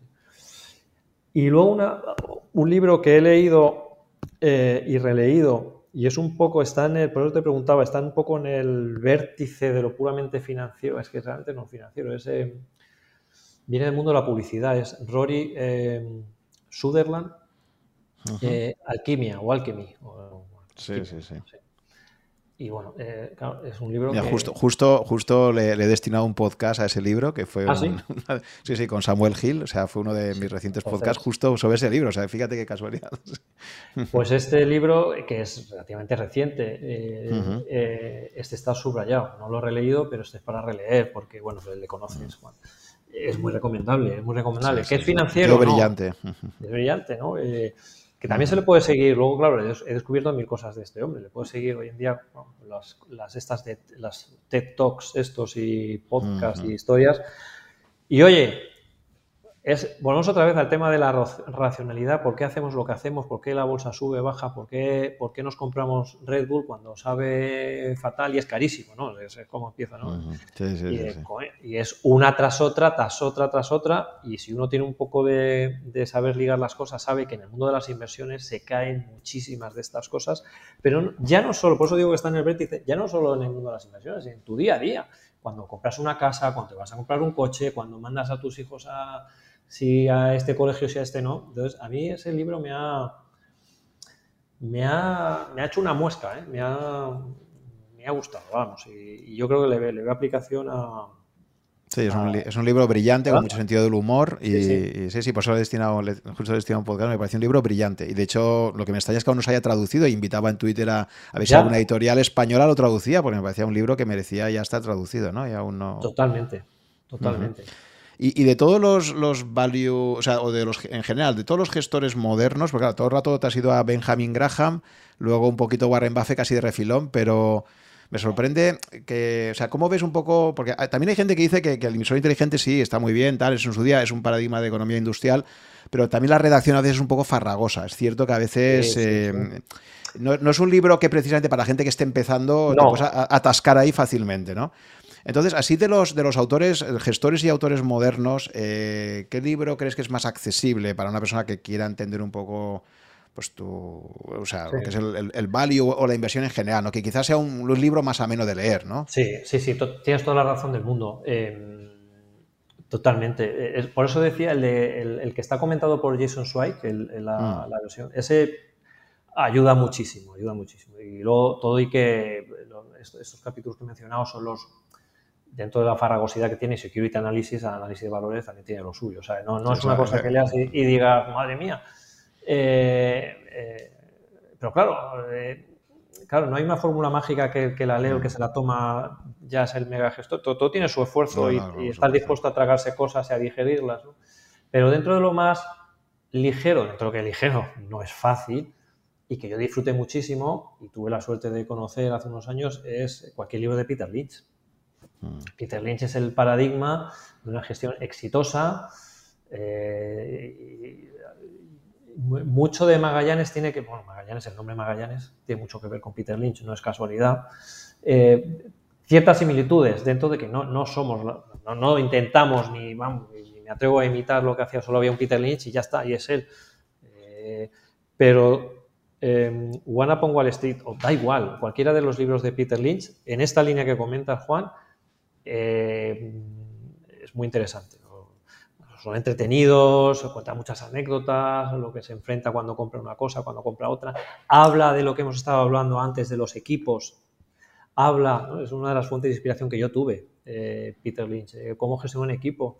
oye, esto es una orquesta, dejándose, dejando aparte vanidades y egos y todas estas tonterías. una orquesta hay un director de orquesta. No somos cuatro directores de orquesta, que somos muy buenos, que tal. Eh, y luego hay buenos que tocan el violín, buenos que tocan el, piano y el, director de orquesta pues tiene que pues son inspiraciones y este lo explica muy, muy, muy bien y de forma muy, muy entretenida. Algo más sofisticado y a lo mejor más para más, más profesionales. Un libro que me gustó em, y que me hizo pensar en cosas y me aportó fue el de eh, Capital Returns de los gestores de Marathon. Este es, este es interesante, este está bien. Em, más profesional. No es farragoso. Eh, no, no lo es, eh, pero es un poquito el ciclo de capital ¿no? y desligarse un poquito de, de las teorías económicas, macroeconómicas, que parece que solo se puede aproximar a las inversiones si tienes un marco, si te adhieres a una escuela. Y entonces ya si no te adhieres a una escuela, intelectualmente no estás a la altura para poder descontar flujos de caja, ¿no? La estupidez. Entonces, bueno, pues eh, este libro ayuda a, quitar el estigma si no tienes, si no te adhieres a una escuela de, de pensamiento. De hecho, de todas formas, tenemos el, en Magallanes tenemos los 100 libros recomendados, que cualquiera de mm. estos, no sé cualquiera, pero vamos, hay muchos libros que son muy interesantes todos, a mí me han ayudado y por eso los hemos puesto. Para que eh, eh, estos, por ejemplo, no están porque son más, más recientes, por lo menos este de Alchemy, Alquimia. ¿Y el de la biografía de Henry Ford, de qué autor en concreto es? ¿Recuerdas? De él, él es autobiografía. Ah, su ah, es autobiografía, igual que la de Benjamin Franklin, autobiografía, sí, vale. Sí, autobiografías, sí, sí. Que no es lo mismo que cuando otro te escribe tu historia. Sí, claro, porque las de, ¿cómo se llama este? Isaacson, ¿no? El, que... Sí, el de Steve Jobs, sí. Steve Jobs, que también creo que hizo una de, de Benjamin Franklin, claro, es la suya. es que cuando uno escribe de ti, claro, de, ti, de uno, de otro, de un tercero, pues tiende a, eh, roza lo mítico casi, ¿no? Y, te me parece que es... entonces, cuando es una autobiografía, a ver, uno que se hace una autobiografía, quiero decir que es sensato, que es honesto, que no se inventa las cosas. Eh, prefiero las autobiografías, sí, sí. Muy bien, oye Iván, pues muchísimas gracias por haber compartido todo este tiempo conmigo, eh, repasando un poco tus aprendizajes en toda esta ya trayectoria dilatada. No, no, es, no es aún tampoco muy largo, porque eres una, persona joven aún, ¿no? claro, claro. estás ahí en la flor de la vida, ¿no? Pero bueno, ya son 20 años de gestión que, que, que bueno, que ya, que ya van sumando ahí, ¿no? Así que nada, muchísimas gracias por, pasar ese rato conmigo, compartiendo un poco tus aprendizajes y, dando consejos también que creo que son muy útiles para, para ese, todos esos oyentes, que espero que haya más, que realmente se están planteando invertir como una forma alternativa. Antes, ya sabes que hasta hace poco tiempo, pues muchísima gente tenía el dinero ahí en, en la cuenta bancaria o en un depósito, ya con eso ya, precisamente creo que este entorno eh, tan potencialmente inflacionista como el que tenemos es el que está obligando a todo el mundo a salirse de sus zonas de confort y, meterse cada vez más y tener más inquietud por saber cómo invertir, ¿no? Así que creo que, nos has dado muchísima información y muchos consejos que espero que sean de utilidad para todos nuestros oyentes. Pues nada, eh, agradecerte Juan el que me hayas invitado y darte la, enhorabuena por estas iniciativas. Cuando hablamos de la, cultura financiera, difundir información, tú estás haciendo aquí una labor, todo Rankia y tú particularmente con tu esfuerzo en este tipo de, eventos y, y, que ha sido un placer. Para lo que necesitéis, pues nada, aquí estoy. pues muchas gracias. Gracias. Gracias por llegar hasta el final de esta conversación. Espero que te haya gustado y hayas aprendido algo escuchándola. Ya sabes que si estás interesado en estos podcasts, puedes suscribirte a mi blog, que está en rankia.com barra blog barra S-U-C-H y ahí te iré comunicando, si estás suscrito, por correo electrónico las novedades cada vez que se publique un podcast nuevo o que organice quizás un webinar con algunos invitados. También te agradeceré si te gustan mis podcasts que pongas un comentario o un me gusta en alguna de las plataformas disponibles tipo Apple, Evox o YouTube para ayudar a descubrirlo a otras personas con intereses similares a los tuyos. Muchas gracias por tu fidelidad, si me sigues desde hace algún tiempo, si me acabas de descubrir, espero que te resulte interesante y que puedas escuchar algunos episodios más.